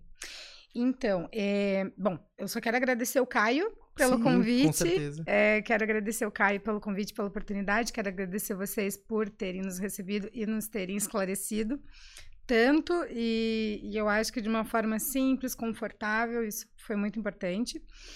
É, a comunidade da WeBelong ela é restrita para os credenciados do Sebrae. Ah. Mas os credenciados do Sebrae é, entrar em contato com o. Deixa eu só dar uma olhadinha aqui, o Caio. Manda uma mensagem lá pro Caio. Isso, manda uma mensagem lá pro Caio. Uhum. Ou se não, pro e-mail do credenciamento do Sebrae. Esse e-mail todo mundo conhece. Uhum. então, essa é a forma de contato. Tá. Mas é restrito pro pessoal mesmo. E quem quiser conhecer um pouquinho do nosso trabalho, a forma mais fácil de encontrar a gente, a gente está em uma transição de rede social, então a forma mais fácil de encontrar a gente é pelo site uhum. www.oliveirasantim, tudo junto, uhum. .com.br. E, e, é isso, eu Show. quero agradecer mesmo por estar aqui hoje. Eu acho que foi super interessante a conversa. E para a gente que ainda está patinando no mundo digital foi extremamente esclarecedor. Muito obrigada. Muito obrigado. A gente que agradece, Bárbara. A gente quer te ver no TikTok aqui na próxima conversa. tá? Então, Talvez é... como Bárbara, não como é... advogada. Exato, exato. Mas enfim, dar esses primeiros passos aí vai ser bem legal. Conta com a gente. Tá obrigada, tá pessoal. Obrigado também. Muito obrigado você que acompanhou mais este episódio do Jogando para a Plateia. A gente trouxe mais uma pessoa incrível, com uma história incrível, de uma comunidade incrível. E foi muito legal compartilhar esse conteúdo com vocês. É, Inscrevam-se né, no nosso canal, Jogando para a plateia. Aqui tem os melhores papos contando histórias heróicas das pessoas que estão empreendendo e fazendo acontecer. Os Além... heróis nosso, nosso nossa audiência aqui são aqueles que são membros, né? Isso, né? Exatamente, exatamente. Quem, quem, quem vão ser os heróis aí? Vão entrar no nosso, é, no nosso grupo de a membros. A gente tem o nosso grupo de membros agora, você pode tornar-se membro do Jogando pra Plateia. A gente tem três planos, cada um deles tem benefícios diferentes, desde mimos até um grupo de Telegram. Então vai lá, escolhe um e torne-se uma pessoa incrível, uma pessoa legal, uma pessoa mais incrível ainda. E agradecer o, uh, o Cristian Oliveira, né? Que, que proporcionou esse nosso evento exato, hoje. Exato. Quero agradecer o Cristian Oliveira, né, que fez essa ponte, agradecer o Caio também, que ajudou a gente bastante a viabilizar tudo isso. Então, obrigado aí por, por ajudarem. Além deste canal, a gente tem o canal de cortes do Jogando Pra Plateia. Lá vai ter um corte que você vai entender por que, que a Bárbara vive sempre no gatilho da urgência. Tem lá um corte somente sobre isso, explicando. E é importante a prova do sorvete. Isso. Não pode esquecer da prova do sorvete. E ter o corte da provinha do sorvete também, tá? Então vão ter esses dois cortes lá no nosso canal. É, se você quiser conhecer mais sobre o nosso podcast, acesse jogandoplateia.com. Lá tem a nossa história, tem a oportunidade de você se candidatar para vir aqui pra mesa conversar com a gente. Xingar o Jimmy? Pode ser também, aceitamos xingamentos. e também tornar-se um patrocinador do nosso podcast, que é melhor ainda, né? Clica nesse botão do patrocinador que vai ser mais importante, tá? Então vai lá, manda lá o que você quer, como é que você quer estar presente aqui nesse projeto junto com a gente. Uh, acho que é isso aí. Pensa no evento, times que arrebentam. Muito obrigado por tudo. E até o próximo episódio do Jogando para a Plateia. Valeu, galera!